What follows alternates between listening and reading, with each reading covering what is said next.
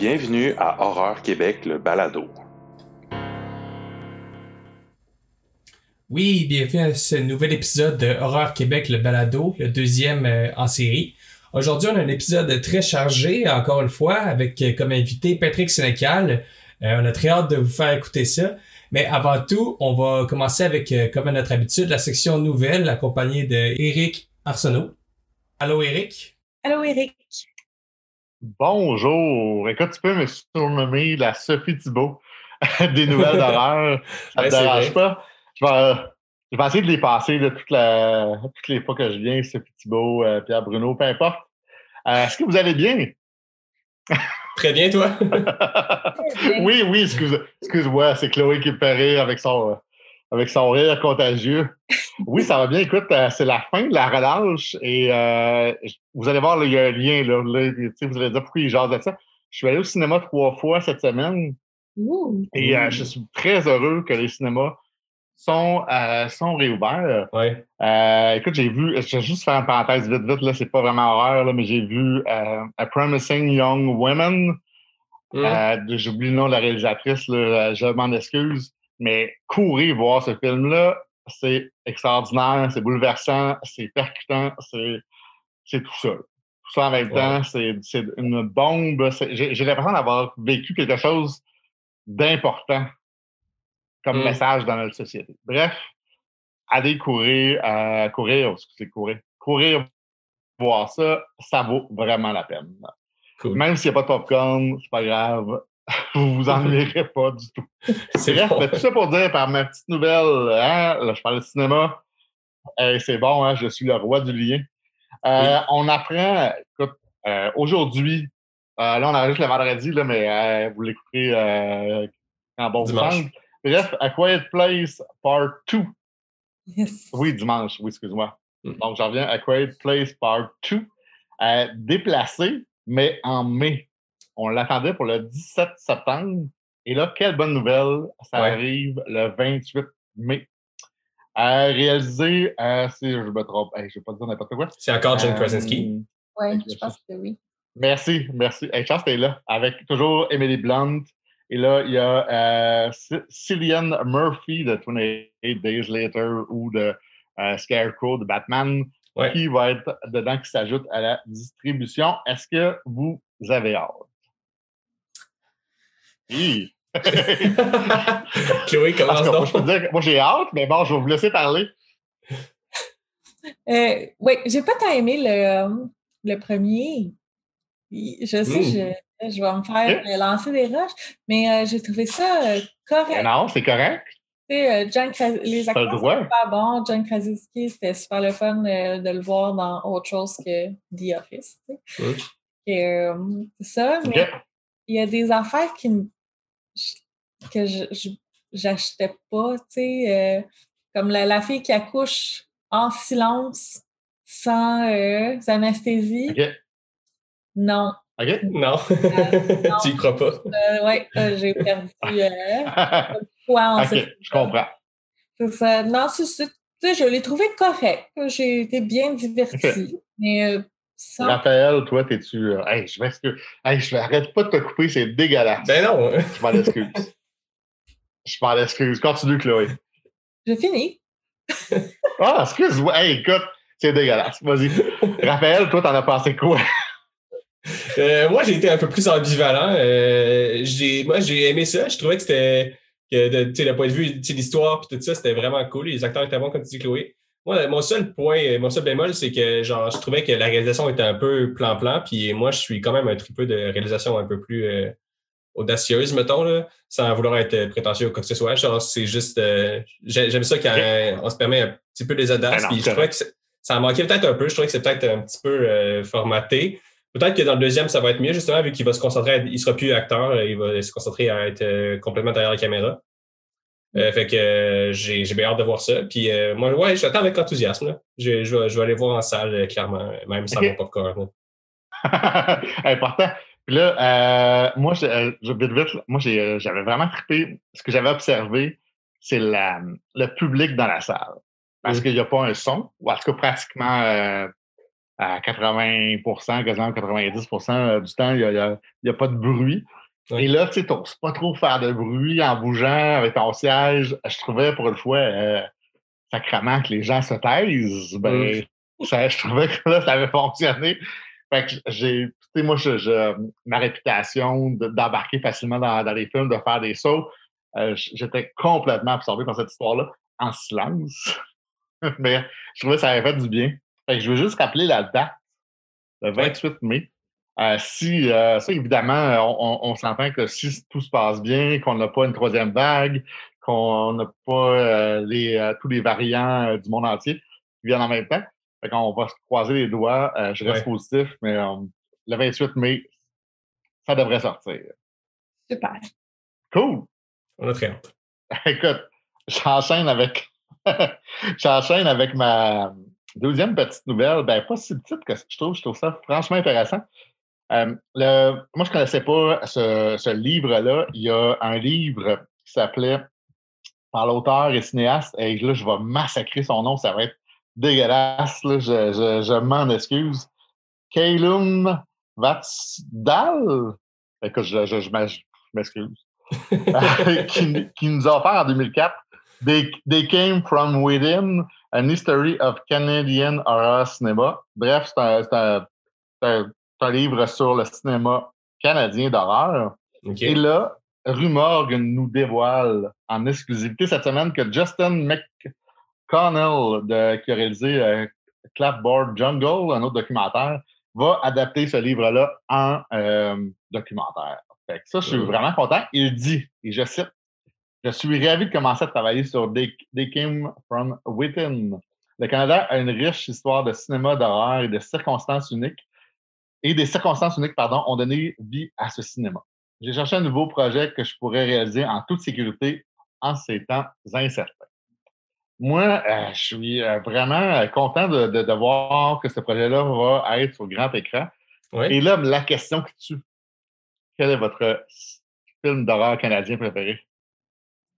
Là, on peut, on peut inclure le Québec, là, mais sinon. Euh, ben, pour moi, euh, le, Québec et le Canada, c'est deux entités différentes, donc je vais répondre avec le Canada anglais. Et euh, pour moi, le, film, mon film canadien préféré d'horreur, ben, ça va être assez évident, puis c'est un classique, ça va être Black Christmas. le premier réalisé par Bob Clark, qui est un classique chez les classiques. Là, euh, un, slasher, proto-slasher euh, qui a vraiment euh, inventé beaucoup de, choses, qui a créé des codes, même avant Halloween, avec un message fort féministe.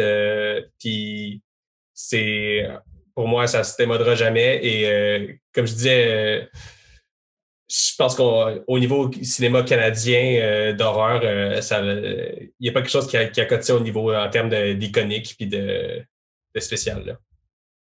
Entièrement d'accord avec toi. Chloé, toi, ça serait quoi ton choix? Ben, moi, j'en ai déjà parlé euh, au dernier épisode. Euh, c'est Ginger Snaps. Mais. Euh, je m'en doutais. sans grande surprise. Mais mettons que je fais un deuxième choix. J'avais bien aimé aussi Pontypool, un film de. Ah, je pas vu celui-là. Puis je suis allée chercher. C'est par Bruce McDonald. Euh, oui, c'est l'histoire d'un. Euh, c'est une petite euh, station de radio de, de banlieue, tu sais, très, très locale. Puis l'animateur de radio, il est comme dans un sous-sol. Puis il y a une attaque de zombies qui, qui arrive en même temps qu'il donne son émission. Mmh. Moi, je suis pas une fan de films de zombies, mais celui-là, en fait, on les voit très tard, les zombies. Fait que c'est comme la moitié du film, c'est genre un espèce de huis clos avec lui qui parle, mais l'acteur a une présence tellement forte que euh, c'est super intéressant. C'est vraiment bon. Puis bon, il y a d'autres personnages qui se rajoutent à un moment donné, mais euh, ouais, je le recommande. Wow. Ben, ah, clairement, je, je, mets le note. moi, Toi, Eric, est-ce que tu avais, quelque chose à nous partager? Va le chercher. Ben, écoute, tu m'as volé mon, mon punch, c'était un gros punch quand même, c'était Black Christmas, mais sinon, je, je peux peut-être en, nommer deux là, rapidement. Là. Euh, Je dirais peut-être Vidéodrome de euh, Cronenberg, mais je sais pas s'il est canadien. Euh, ben, son réalisateur est canadien. Ou je chicanerie, c'est pas grave. Là, non, ça compte, ça compte, ça compte. Euh, sinon, écoute, récemment, ça compte, là, ça compte. Dans, en tout cas, dans mon monde, à moi, ça compte. Ouais, ouais. Les autres, on s'en euh, sinon, plus récemment, Anything for Jackson, que j'avais vu à Fantasia cet été, réalisé, attends, j'ai son nom ici, là, par Justin G. Dyke. OK. Je le prononce bien. Euh, écoute, euh, super belle surprise de, de, ce couple de petits vieux euh, sataniques. Mm. Franchement, là, ça m'a ça m'a tenu en haleine tout le long. Je trouvais que c'était bien réalisé. L'histoire était originale. Bref, un beau petit film canadien. Mais sinon, c'est mon préféré reste Black Christmas. Je l'écoute à chaque Noël. je l'aime assez. Euh, je, pense que je vous l'ai dit l'autre fois, mais je, ne suis pas sûr, peut-être que je me répète, là, on s'en fout. Euh, j'aime ça voir les, les, draps que j'avais de mon mm-hmm. grand-père, c'est les mêmes que Margot euh, Kidder. Ça va, c'est un détail, mais bon. ça, j'ai vraiment un amour profond pour ce film-là. Bref, bref, j'ai, écoute, j'ai bien hâte de voir ça. puis on aime, moi, je sais pas pour vous, moi j'aime beaucoup les documentaires, surtout qui traitent de l'horreur. Ouais, ouais. Vous, est-ce que c'est quelque chose qui vous plaît? Oui, beaucoup. Euh, on est chanceux avec, euh, mettons, les plateformes comme Shudder, il y en a beaucoup. Euh, mm-hmm. puis, euh, ouais, ouais, moi, je suis un grand amateur. J'aime ça avoir un peu les, les dessous de, la fabrication de films, puis les histoires un petit peu parallèles. Moi, j'aime bien, mais j'ai comme. J'ai pas, j'ai pas le, réflexe d'aller d'aller en écouter, tu sais, mais quand, quand, quand, finalement je réussis à en trouver un que je veux voir, mais il m'intéresse tout le temps. J'avais bien aimé euh, celui sur euh, Nightmare on Elm Street 2. C'est quoi? C'était Scream Queen? Ah oui, c'est euh, Scream, Queen. J'ai oublié le, restant qui est disponible sur Shudder aussi. En tout cas, c'est tellement intéressant. Je ne peux pas croire qu'il n'y a personne qui a vu tout ça puis que le réalisateur, il continue à nier qu'il n'y avait pas de, double sens. en tout cas, ça, j'ai trouvé ça vraiment intéressant. oui, oui, c'était un excellent euh, documentaire. Moi, tu vois, euh, si je peux vite recommander un euh, documentaire, j'ai beaucoup aimé, c'est Leap of Faith, William Fredkin on The Exorcist, sur oh, Shudder aussi.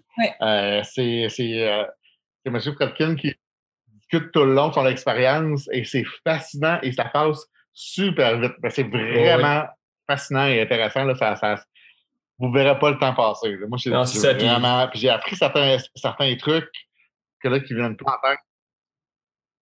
Non, mais ça grandit toute le mythe autour de, de l'exorcisme, qui est déjà un film mythique en soi, là, qui avait tellement de rumeurs par rapport à ça que. Puis là, il y a comme. Oui. Ça rajoute une couche de, de, de, de côté malade à ce film-là. ah oui, puis puis, puis euh, il y a une explication sur la voix, sur la voix du, euh, du mm. démon, comment ça, comment ça a été fait. Euh, je ne veux pas la raconter parce que c'est le fun de la découvrir. allez voir ça, Leap of Faith sur Shudder. Et là, Raphaël a parlé de Shudder, j'ai parlé de Shudder, et là, je suis le maître des liens. Ouais. non, non, mais écoute, tu vas, voir, c'est pas pire. Shudder, euh, écoute, propose sa plus grosse programmation euh, en avril prochain. Mm-hmm. Donc, je trouvais ça intéressant d'en parler parce que Shudder, ça fait quoi? Ça fait peut-être deux, non, trois ans peut-être, trois, quatre ans, ans qui, sont en, trois ans à peu près. Et au début, bon, tu sais, c'était tel que tel, il n'y avait pas une super grande euh, offre.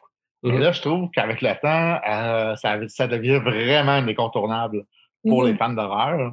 Euh, et là, et là, regardez, on va. Euh, ce que j'aimerais ça faire avec vous, c'est que je vais, je vais détailler un peu la programmation pour avril. Puis on va réagir. Je, veux, je veux avoir vos réactions sur certains titres qui s'en viennent. D'accord? Oui. Est-ce que vous embarquez avec moi? Yes. Totalement. Dans le train de la vie. Lorsque... on t'appelle José Lito Pourquoi je te, Ah, je sais. Écoute, on prend toujours un train avec Eric. Ça serait fascinant. ça, serait, ça, serait moins, ça serait moins cheesy qu'avec, en tout cas, qu'avec Bref, euh, ça commence en force le 1er avril avec Creep Show saison 2 Mm. Ouais. Est-ce que vous avez vu la saison 1, vous? Oui. Oui, je l'ai vu moi aussi. Écoute, on l'a tout vu. Moi, euh, en fait, en fait euh, je, je l'ai pas écouté en entier parce que j'ai pas tant embarqué, moi. Fait que je vais vous laisser. Ah, moi, j'adore ce genre de. Le droit? Les séries de. Oui, mais. Et, et... Euh, ben, j'ai perdu le mot, là. Anthologie? Excuse. Les séries d'anthologie, j'adore. Oui, ok, excuse-moi, oui. Ça fait que Creepshow, c'est sûr que ça vient me, ça vient me chercher. C'est peut-être pour ça aussi que j'ai beaucoup aimé euh, la, la, série de Sénécal. Euh, dernièrement. Ah, c'est bon. On, on, s'en parlera tantôt. On s'en parlera tantôt. on s'en parlera tantôt. Dans les recommandations. euh... ouais. j'ai, j'ai, honnêtement, j'ai, j'ai bien hâte. Moi, je vais être down. Je vais être. Euh, possible, je sais pas, possiblement que le 1er avril, je vais commencer Creep Show. J'aime bien ça. Avez-vous vu le spécial de Noël? Oui, oui, mais moi, je l'ai vu. Et euh, j'ai trouvé ça quand même pas pire. c'était. c'était euh, Comment? C'était un peu, là. C'était, euh, c'était, c'était spécial. Oui, ben oui, ben, tu sais, ouais, mais là, c'est ça. Mais là, Chloé, ouvre, ouvre ton esprit. Oui. oui, c'était spécial. Mais tu sais, c'était pas, c'était, pas le meilleur, là, mais c'était quand même pas si pire que ça. Mais non. On, on, écoute, nous, on l'a écouté, euh, je l'ai écouté comme à distance à, à, avec des gens, puis on, on, a tous passé un bon moment sans. Écoute, c'était, pas l'épisode du siècle, mais. Moi, non, j'adore. Qu'est-ce que tu veux? Je suis peut-être plus facile que toi. L'humour absurde comme ça, c'est, malade, là. Avec c'est bien correct. La furry. Ouais. Ah, là, vous me donnez presque le goût d'écouter cet épisode-là en particulier. Euh, là, il est bon. Il est bon. Ouais. Ouais, mais écoute, je te dirais qu'il y en a. Je, je, je vais peut-être mettre un petit bémol. C'est vrai que dans la première saison, il y a peut-être des épisodes qui sont plus inégaux que les autres, mais je trouve quand même qu'il y a des, euh, des bons épisodes, là, dont la, la petite fille avec, euh, avec sa maison coupée, si je me souviens bien, euh, Mm. qui était excellent. Mhm. Oui. Bref, mais là, je vais enchaîner parce qu'il y a plusieurs titres. Euh, en, en tout cas, bref. Deuxième titre intéressant, mais que moi, je ne l'ai pas vu la suite. C'est uh, Train to uh, Busan Present uh, Peninsula. Ouais. Je ne l'ai pas vu. L'avez-vous vu? Ouais, moi je l'ai vu. Moi j'ai vraiment aimé ça. Je sais qu'il y a comme des gens qui n'ont qui ont pas trippé euh, parce que ça prend vraiment un, un autre ton que, que, le premier. Mais euh, c'est comme plus action, plus euh, orienté. OK. Mais moi j'ai trouvé ça vraiment cool, divertissant. Puis ouais, c'était un de, un de mes petits coups de cœur de l'an passé, clairement. Moi je ne l'ai pas vu. Ah ouais? Ah, cool. OK. Mais, bon, ben écoute, Chloé et moi, on ne se rattrape pas. Moi, je recommande à, à tout le monde. Si tu veux? Parfait. Puis, écoute, à tout le monde. OK, ben écoute, si Raphaël dit que c'est bon, c'est que ça, ça doit être bon. Moi, j'y fais confiance. Mm -hmm. Je te trust. En tout cas, si c'est pas bon, je vais être déçu. C'est bon. c'est bon. Bref, euh, et euh, le premier écoute, le 1er avril, là, on va être occupé. Il y a, si vous ne l'avez pas vu, euh, The Texas Chainsaw Massacre 2 mm -hmm. de 86 qui va être disponible aussi. OK, je vais sauter un peu euh, de date. Mais le 15 avril, je trouvais qu'il y avait un titre intéressant de Christopher Smith qui a Tri Triangle, Black Death, que j'ai beaucoup aimé, euh, Severance. Euh, mm -hmm. Bref, j'ai pas mal tout aimé ces films à Christopher Smith. Euh, c'est de Banishing et vous trouverez la bande-annonce sur le site de Rock Québec. Toujours, c'est que ça raconte l'histoire vraie de la maison la plus hantée d'Angleterre. Un ouais. jeune révérend, sa femme, sa fille, emménage dans un manoir au secret horrible. Lorsqu'un esprit vengeur hante la petite fille et menace de séparer la famille, le révérend et sa femme sont obligés de confronter leurs croyances. Ouh! Ouh. Ah, en tout cas, ben, c'est pas super original, mais. Non, mais moi, je suis, je suis, quand, même, je suis quand même client de ce genre de film-là, de, de maisons hantées, de, de familles ouais, moi qui. Aussi. Euh...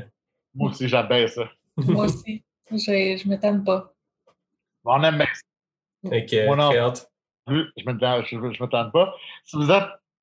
Oui, tout à fait. Tout à fait. Si vous êtes des fans de Joe, euh, Joe Bob Briggs, ben, il y a euh, Last Drive-In avec lui le 16 avril. Sinon, il y a un gala. J'ai hâte de voir comment ça va se présenter. C'est 2021 Fangoria Chainsaw Awards à 20h le 18 avril. Mm. écoute, ça, je, suis vraiment curieux. Je pense que je vais jeter un, petit coup d'œil, voir comment euh, ça va se présenter. Ouais. 19 avril, écoute, un film que je n'ai toujours pas vu. De 87, The Stepfather. J'imagine en français, c'est le beau-père. Mm. J'imagine. Euh, ça, je, pense que je vais jeter un coup d'œil. Sinon, écoute, ils ont plusieurs exclusivités. Euh, Shudder, Boys from County Hell, le 22 avril, qui va sortir, ainsi que le 29 avril, House Dark, une autre exclusivité. Donc, ils ont, ils ont vraiment, euh, si vous voulez avoir plus de détails, j'ai skippé quelques titres, mais euh, toutes les informations sont sur le site d'Horreur Québec. Mais sinon, ça fait le tour de ce qui, ce qui a retenu mon, euh, mon attention. Yes. Alors, c'était Sophie Thibault. C'était très intéressant. Euh, fait on rappelle à tout le monde de, ben, si vous n'avez pas encore Shudder et euh, que vous avez moyen de vous le procurer, c'est ben, Écoute, c'est à moi, c'est quoi? C'est 5 par mois? Oui, quelque chose comme ça. Je pense que si vous, si vous payez pour l'année, je crois que ça revient à 3 par mois. Donc là, euh, c'est comme, comme, je pense, quelque chose, c'est en bas de 40$ pour l'année. Mm. Oui, oui. Vraiment. La, la seule, le seul hic, et ça, je peux comprendre certaines personnes qui ne comprennent pas nécessairement l'anglais. Euh, il n'y a, pas de version euh, française. Moi, par exemple, ce que j'ai remarqué sur mon Fire Stick, j'ai les sous-titres, mais je sais que si je le, je le, je le, je le caste ailleurs, les, les sous-titres ne sont pas disponibles. Mm. Fait que, c'est à savoir si, si vous êtes à l'aise avec l'anglais, ben, jetez-vous, euh, jetez-vous comme une jeune vierge dans un volcan, euh, sans, sans retenue. Puis euh, vous allez avoir bien du fun. C'est bon. Ben, merci pour tout, Eric. Euh, puis on, se retrouve euh, pendant la fin du podcast pour la section recommandations. Avec plaisir. Donc, bienvenue à tous dans le segment entrevue. Cette, ben, ce mois-ci, en fait, on a un invité de marque. On a Patrick Sénécal, grand écrivain de, notre littérature euh, québécoise et à l'international aussi, est quand même un petit peu publié en France. Et euh, dans le fond, on va faire une entrevue aujourd'hui avec lui pour parler de ses projets, de son actualité et également on va glisser vers le thème de l'épisode qui va être les enfants dans l'horreur. On peut commencer tout de suite. On a des quelques questions pour Patrick, mais d'abord, est-ce que Patrick, tu veux dire quelques mots, te présenter un peu? Ben euh, oui, alors bonjour, euh, Patrick Sénécal. Euh, je, ne suis plus un auteur de, la relève, c'est fini ce temps-là. Je suis désormais un auteur vieillissant. je suis rendu là. Et j'écris depuis 25 ans, en fait. 26 ans même, je pense. J'ai publié mon premier roman en 94, alors voilà. Et je me spécialise surtout dans le, moi, je dis le roman noir. juste l'horreur, je trouve que l'horreur, il y a de l'horreur dans tous mes romans, mais c'est pas nécessairement tous des romans d'horreur. Je trouve que c'est des romans noirs dans le sens que ça peut être du fantastique, ça peut être du policier, ça peut être du thriller, du suspense. Ça peut être de l'horreur aussi, mais c'est toujours très, très noir, très. Euh, on va dans le pire de l'être humain, mettons. Puis j'ai touché aussi à la scénarisation puis à la réalisation, mais on, en parlera un peu plus euh, tantôt. Voilà. Parfait. Ben, bienvenue euh, dans notre podcast à Horreur Québec. donc, je vais commencer par la section entrevue. On a quelques questions pour toi. la première, Bon, plusieurs de tes romans ont la forme euh, d'un exercice de style. Euh, le vide, il y a les chapitres en désordre. Contre Dieu, c'est juste une seule et longue phrase. Puis ton dernier roman, Flo, qui va sortir euh, en avril, est écrit sous la forme du journal d'un enfant. Je me demandais qu'est-ce qui t'attire dans ces défis stylistiques-là? Est-ce que c'est est-ce que c'est motivant ou est-ce que c'est plus un challenge? Ben, c'est un peu tout ça. C'est un, moyen de se, moyen de sortir de sa zone de confort parce que euh, quand ça fait longtemps que tu écris comme moi, à un moment donné, tu as toujours deux choix hein, face à face à quand tu es un artiste et que tu crées, puis surtout quand tu connais du succès, ce qui est mon cas depuis, depuis une dizaine d'années, que je suis quand même un auteur qui a beaucoup de succès. Je suis sûr pour qu'on se comprenne, là, je ne vais pas me vanter, juste qu'on comprenne. Non, mais c'est un, un, fait mesurable. c'est ça, que je, non, euh, je vends beaucoup. Là. Fait que c'est ça, c'est un fait. Là, mais justement, où je, pourquoi je parle de ça, pour me, me passer bon, c'est que quand, quand tu as du succès comme ça, tu as, le choix entre deux choses. Soit de t'installer là-dedans, puis de dire, ben justement, regarde, là, je pogne, ça marche mon affaire, euh, je vis de, mon, je vis de ma plume, je suis, super chanceux. Pourquoi changer une formule gagnante? Et là, ben, tu as le risque de répéter ce que tu as déjà fait, puis euh, bon, etc. ou d'essayer de dire ben, comment, comment comment relever des nouveaux défis tout en respectant ce que je suis? C'est sûr que je peux faire une histoire d'amour demain matin, puis le monde dit tabarnouche, il va ailleurs. Mais en même temps, mon imaginaire n'est pas là. Je n'ai pas d'idée pour une histoire d'amour. Marc, j'en avais une idée, je la ferais, mais j'en ai pas. Fait que euh, comment, comment respecter les, thèmes que j'aime tout en, tout en, en, m'imposant des, des, des, défis? Ça, ça peut prendre plusieurs formes. Euh, des, fois, il n'y en a pas. Des fois, c'est comme il y aura des morts. J'ai voulu m'amuser. J'ai voulu faire un roman d'action pour m'amuser, puis euh, let's go, j'étais allé euh, à fond là-dedans. Après ça, j'ai senti que j'avais besoin de revenir à quelque chose de plus personnel. J'avais parlé de quelque chose de très personnel, puis j'ai parlé de ma peur de la mort avec ceux de là-bas. Et c'était un retour au fantastique aussi.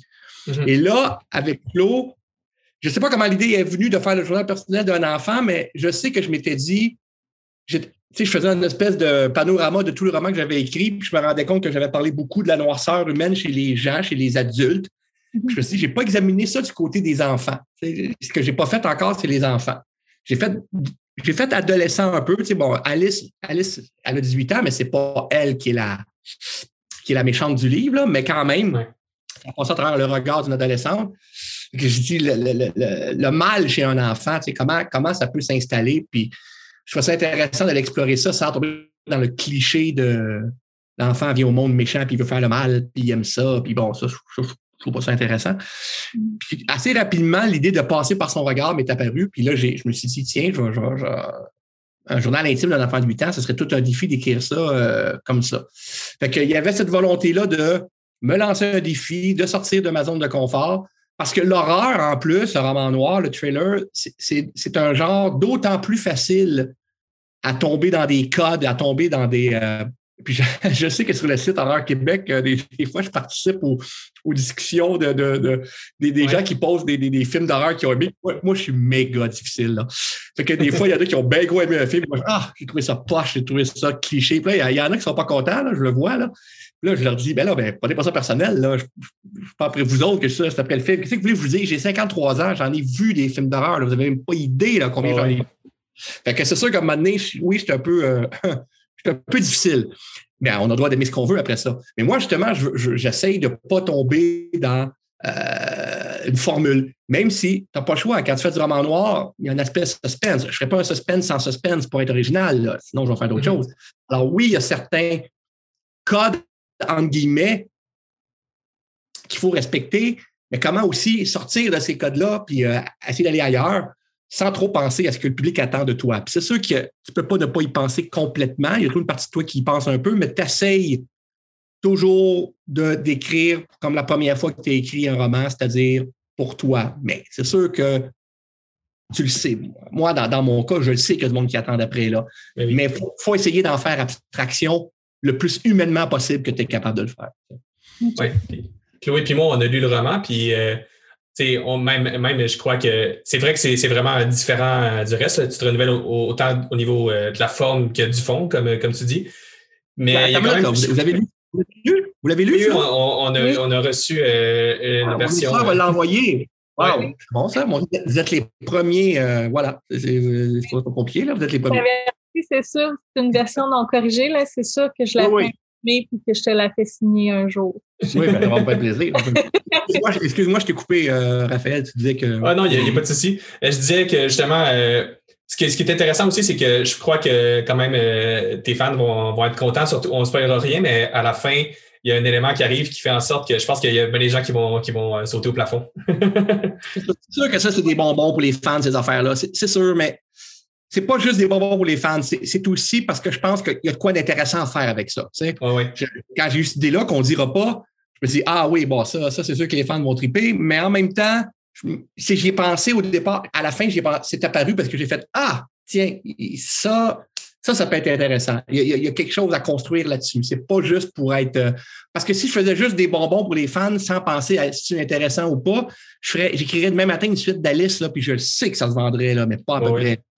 Mais, mais, moi, en ce moment, il ne faut jamais dire jamais. Hein, j'ai toujours dit pendant des années, je, je ne ferai jamais une suite à Alice. Là, je ne dis pas ça, pas parce que j'ai une idée, parce qu'en vieillissant, on s'assagit, puis je me suis rendu compte que de, jamais, de dire jamais, c'est très dangereux. Parce que mm-hmm. un jour, je vais peut-être avoir une idée. Ça se peut, là. Mais en ce moment, faire une suite d'Alice, ça serait uniquement euh, pour faire du cash. J'ai pas d'idée en ce moment, j'ai pas d'idée littéraire assez intéressante pour faire une suite à Alice. C'est ça. Étant donné que tu as déjà parlé de Florence, justement, je, euh, de, de Flo, c'est-à-dire, je voulais te demander, euh, c'est quoi les recherches que tu as eu à faire pour le personnage de Florence, euh, côté psychologique, tu sais? C'est drôle parce que c'était pas des recherches nécessairement précises comme certains romans, mais c'était toujours des questions qui venaient me.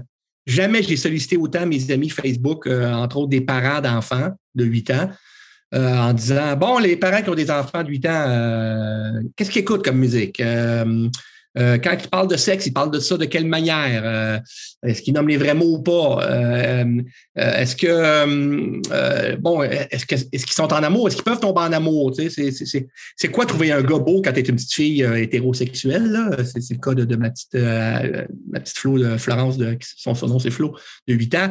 C'est quoi trouver un gars beau ou pas? Euh, c'est ça, toutes des. Euh, bon, est-ce qu'ils sont tous sur Facebook, les enfants, à 8 ans? Ça, ça ne me tentait pas. J'espérais qu'on me dise non, puis c'est ce qu'on m'a dit. Il y a eu beaucoup de parents qui font non, non, non, non, moi, mes enfants ne sont pas sur Facebook à 8 ans. Euh, fait que toutes des questions comme ça. Côté psychologique, là, ma blonde m'a aidé beaucoup parce qu'elle est psychologue. Puis elle m'a fourni un document qui, est fait par l'ordre de l'Association des psychologues sur où est-ce que tu es rendu dans ton évolution selon les âges, selon les types d'âge que je me suis fié à ça. Et quand je lisais aussi ma, première version, elle me disait des fois, hum, ça, euh, tu sais, comme des fois, la première version, mon personnage était trop dans, euh, était trop dans si je fais ça, il va arriver telle affaire. Tu sais, elle me faisait réaliser qu'à cet âge-là, tu es dans le moment présent. Là. Tu mm-hmm. pas, tu peux le faire à un moment donné si ça va bien, bien mal, mais sinon, tu vas être toujours dans ce qui se passe en ce moment. Tu n'es pas trop dans le, les conséquences de ce que tu es en train de faire. Tu sais. Fait que ça m'a aidé. Puis, euh, mais encore une fois, comme beaucoup de mes romans, ce qui m'intéresse, c'est de construire un personnage. Je n'ai pas le goût de faire un roman de CLSC non plus où que ça va suivre absolument euh, l'ordre logique et scientifique de l'évolution. Puis bon, moi, euh, mes, personnages principaux sont jamais normaux, sont toujours un peu décalés. Fait que Florence, oui, il faut qu'on y croit que c'est une enfant de 8 ans, mais en même temps, elle est fuckée, là. Il y, a, des affaires pas normales. Puis là, je ne donne pas de punch. Je vous doutez bien que si j'écris un roman sur une petite fille de 8 ans, ça ne sera pas une petite fille euh, de 8 ans euh, qui fait euh, le déjeuner de ses parents tous les matins, puis qui. Mais c'est pas mm. non plus une folle psychopathe, là. C'est pas ça. il y a un cheminement dans le personnage, mais qui, vient d'un personnage qui est quand même qui a une faillure quelque part, qui, qui est pas comme qui est pas tout à fait comme les autres enfants. Mm. Alors, ça, ça permet au romancier d'avoir du jus, mais il faut que ça, ça, soit sur des bases solides. Et là, ma blonde m'aidait, puis quelques lectures que j'ai faites. Mais après ça, l'important, c'est qu'on y croit.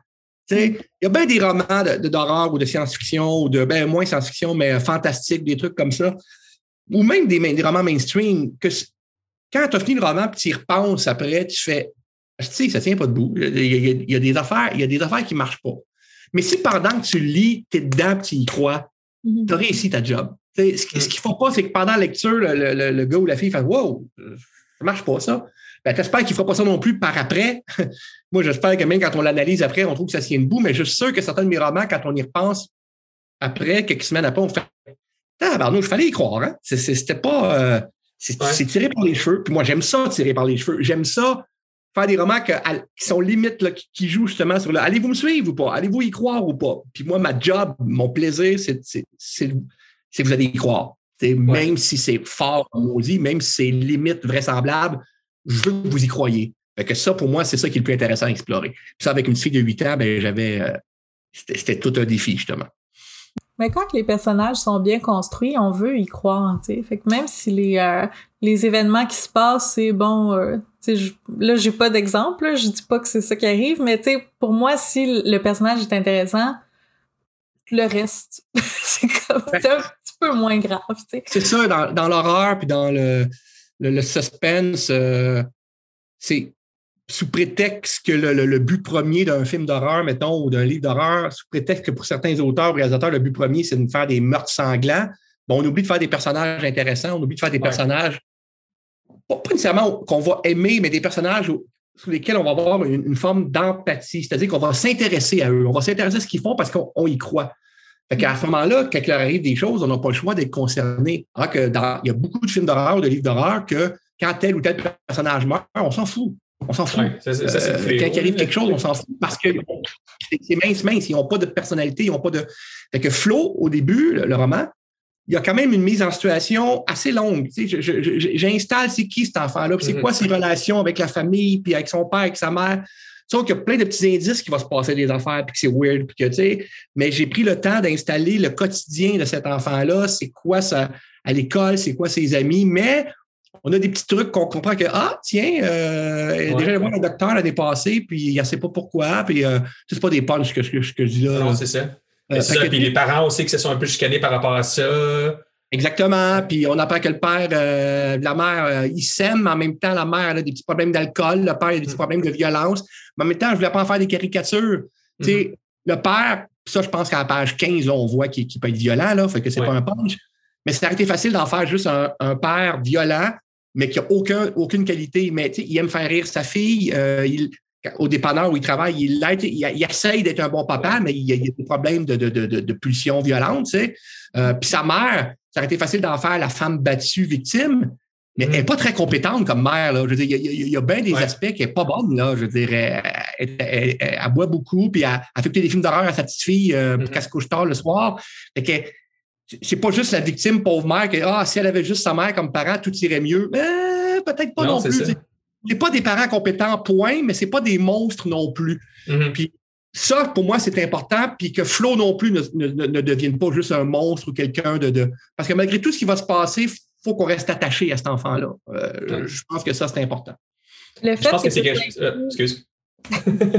Le fait que ça soit écrit au jeu aussi, moi j'appelle ça l'effet Lolita, là, parce que le roman de Nabokov, c'est écrit au jeu, puis on, veut le détester. Euh, comment il s'appelle? Humbert, Humbert, je pense. Mais on n'arrive pas à le détester parce que c'est écrit au jeu. Tu peux pas complètement. Non, c'est ça. Tu n'as pas le choix de comprendre ses motivations puis comprendre ses bons. Puis Lolita, en plus, je veux dire, euh, on a trop souvent réduit ça à un roman d'un pédophile, puis c'est tellement plus complexe que ça, c'est tellement plus riche que ça. C'est un portrait de l'Amérique en plus. Il y a beaucoup de monde antipathique dans ce roman-là. Là. Il n'y a pas juste un narrateur. Là, mm-hmm. euh, les, les, films autour étaient plus sulfureux que le livre qui est plutôt sage à bien des égards. Vraiment dans sa dépiction. Oui, ouais, euh, la pornographie a récupéré ça, tout a récupéré Lolita. Là. Tout, l'imaginaire euh, sexuel masculin a récupéré l'idée de Lolita, en général pour le pire. Mais oui, c'est ça, comme, comme c'est un journal intime, ben on. J'utilise beaucoup les décalages. Des fois, elle décrit des choses, comme quand elle décrit son père qui, qui bat sa mère elle est comme est habituée à ça, elle fait Ah, c'est fatigant, euh, j'ai la à écouter mon film, à me concentrer. Fait que c'est assez c'est drôle, puis c'est horrible en même temps de dire ben elle, est vraiment détachée, mais elle est détachée parce que c'est ça son quotidien.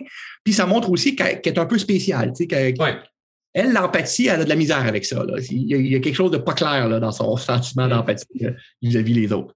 Mais c'est ça, mais ça reste que c'est pas une caricature non plus. C'est ça, ça qui, est, qui, qui, qui, est intéressant dans, dans, une œuvre comme ça. C'est que ça pourrait facilement tomber dans quelque chose de caricatural, de, de psychopathe euh, avancé qui. Oui, oui. Un enfant de 8 ans qui aime faire le mal, qui, mm. qui à l'école, elle s'arrange qu'un enfant se fait battre, puis aussitôt que j'ai des scènes dans la tête de film, là, mettons qu'elle s'arrange pour qu'un enfant euh, euh, il joue en haut d'une montagne de neige, puis elle pousse l'enfant, puis il arrive en bas, l'enfant, puis il saigne, puis il pleure. Là, tout le monde est autour de l'enfant, puis on Oh mon Dieu, puis là, la petite fille est en haut, puis elle regarde ça, puis elle a un petit sourire diabolique. Ouais. C'est c'est con, ça? ça. ça. pour moi, là, ça a zéro, zéro intérêt. Là. Je veux dire, En partant, cet enfant-là, tu t'y attaches pas, tu y crois pas, tu fais, tu fais fuck it. Tu n'as aucun. Euh, oh, c'est ça. Fait que, à moins que ça soit Damien, l'enfant du diable. Ouais, c'est ça, je partais pour dire. d'autres affaires. Mais là, c'est pas ça, moi. Moi, c'est pas du fantastique. Là. Je veux qu'on y croit, cet enfant-là. Je, veux qu'on croit qu'elle peut exister. Fait que, euh, et oui, il y a des enfants qui font le mal, mais des enfants qui font le mal, il y a une raison pourquoi ils font le mal. C'est pas juste parce qu'ils sont le mal. Là, mm-hmm. Une image cliché, ça, que j'avais pas le goût. J'avais pas le goût d'embarquer là-dedans. Ben, on a beaucoup parlé. c'est intéressant. je parle beaucoup. ok, je vais, je vais regarder. Non, je n'ai pas d'autres questions sur Flo. Fait qu'on va parler de la bande dessinée d'Alice qui, a été illustrée, illustrée par Jake Dion. Euh, elle est sortie en 2020. Puis euh, il y a quelque chose qui m'a. Euh, j'ai adoré d'ailleurs en passant. J'ai vraiment beaucoup aimé. Alice, c'est un roman que j'ai lu cinq, six fois. Oh mon Dieu. Je connais bien. Tu dois le connaître plus que moi, en fait. quand j'ai lu la bande dessinée, j'ai même pas eu besoin de relire. Euh, je voyais très bien, puis euh, Jake Dion a fait un travail extraordinaire. Fait. Il y a une scène qui a été omise. puis bon, je comprends que dans une bande dessinée, on peut pas tout mettre, tous les détails. Mais cette scène-là est particulière parce que c'est la mort d'un bébé. Ouais. Puis je me demandais, est-ce que est-ce que vous l'avez est-ce que vous l'avez volontairement censuré? Puis est-ce que l'horreur. Non? Non, non, non. C'est pour des raisons platement pratiques et euh, euh, éditoriales, dans le sens que, en fait, c'est pas le bébé qu'on a censuré, c'est le rôle d'Andromaque qu'on a simplifié. Euh, Andromaque est, beaucoup moins importante dans le roman graphique que dans mon roman parce qu'il y a une espèce de relation qui s'installe avec, euh, avec Alice, puis justement sur euh, est, euh, parce qu'elle avait trop de morale, fait que là, avec son bébé, justement, prend beaucoup de place dans sa vie. Puis dans une première version, je l'avais mis, mais Jake m'a dit écoute, on, on, va faire 450 pages là, si on ajoute tout ça. Là. Au départ, on avait prévu 200 pages max, puis on est, on est à 260, je pense, là, quelque chose de même. Fait que déjà, Jake a accepté qu'on en rajoute, mais il fallait couper des affaires pour ne pas tomber dans un livre qui aurait eu beaucoup trop de pages et qui aurait coûté beaucoup trop cher. Euh, on peut bien faire un roman de graphique de 500 pages, mais ça ne sera pas le même prix, ça ne sera pas le même, euh, bon, etc. Mm-hmm. Fait que on se demandait qu'est-ce qu'on pouvait couper, puis j'ai dit, je pense que, en fait, je pense que c'est Jake qui a proposé le personnage d'Andromaque qu'on pouvait y enlever de la viande. Au début, j'étais un peu, ah non, pas elle. Il dit, Patrick, il dit, propose-moi un autre si tu veux, ça me dérange pas, mais ça va être cruel dans tous les cas. Hein. Il dit, ça, ça, ça, Puis je pense qu'on pouvait laisser euh, effectivement Andromaque comme le personnage, la concurrence. On peut, tu sais, dans le fond, ce qui est important, c'est qu'elle a son propre euh, cabaret, puis qu'elle fait un peu concurrence à la reine. Puis je pense que c'est la première qui donne la chance à Alice pour mais tout le, le, le, le tout ce qu'il y avait, parce qu'Andromax, ce qu'elle amène, c'est le backstory du monde de, de, de, de ce monde-là, de ce monde parallèle-là. On a un peu laissé faire le backstory pour se concentrer sur ce qui se passe en ce moment. il y avait une longue scène aussi avec, euh, avec euh, comment, comment il s'appelle, Chess, dans un restaurant, qui est encore là, mais beaucoup plus courte, quand il raconte toute l'histoire de la région, comme dans le roman d'ailleurs. Ça faisait 15 pages si on avait fait dans BD si on avait fait ça. Puis donc, si on enlevait ça, ben, on n'avait plus besoin qu'Andromaque euh, avait son bébé. Fait que bref, pour toutes ces raisons-là, il fallait trouver des places à couper dans le gras.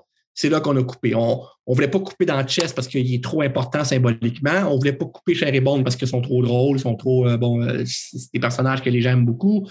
Euh, on a pensé à enlever Mario aussi, mais c'est pas vrai parce que Mario représente la naïveté d'Alice. Mario représente à quel point Alice est encore malgré ses, malgré ses, euh, malgré ses, apparences et euh, ses prétentions de je suis rendu fucké puis rebelle, puis euh, elle a encore un pied dans le vrai monde. Puis, ouais, c'est ça. Et, c'est par Mario qu'on s'en rend compte. Elle a encore une espèce de vision romantique de ce gars-là, le bad boy avec qui elle tombe en amour, puis, puis quand elle se rend compte qu'il s'en calisse, ben, mm.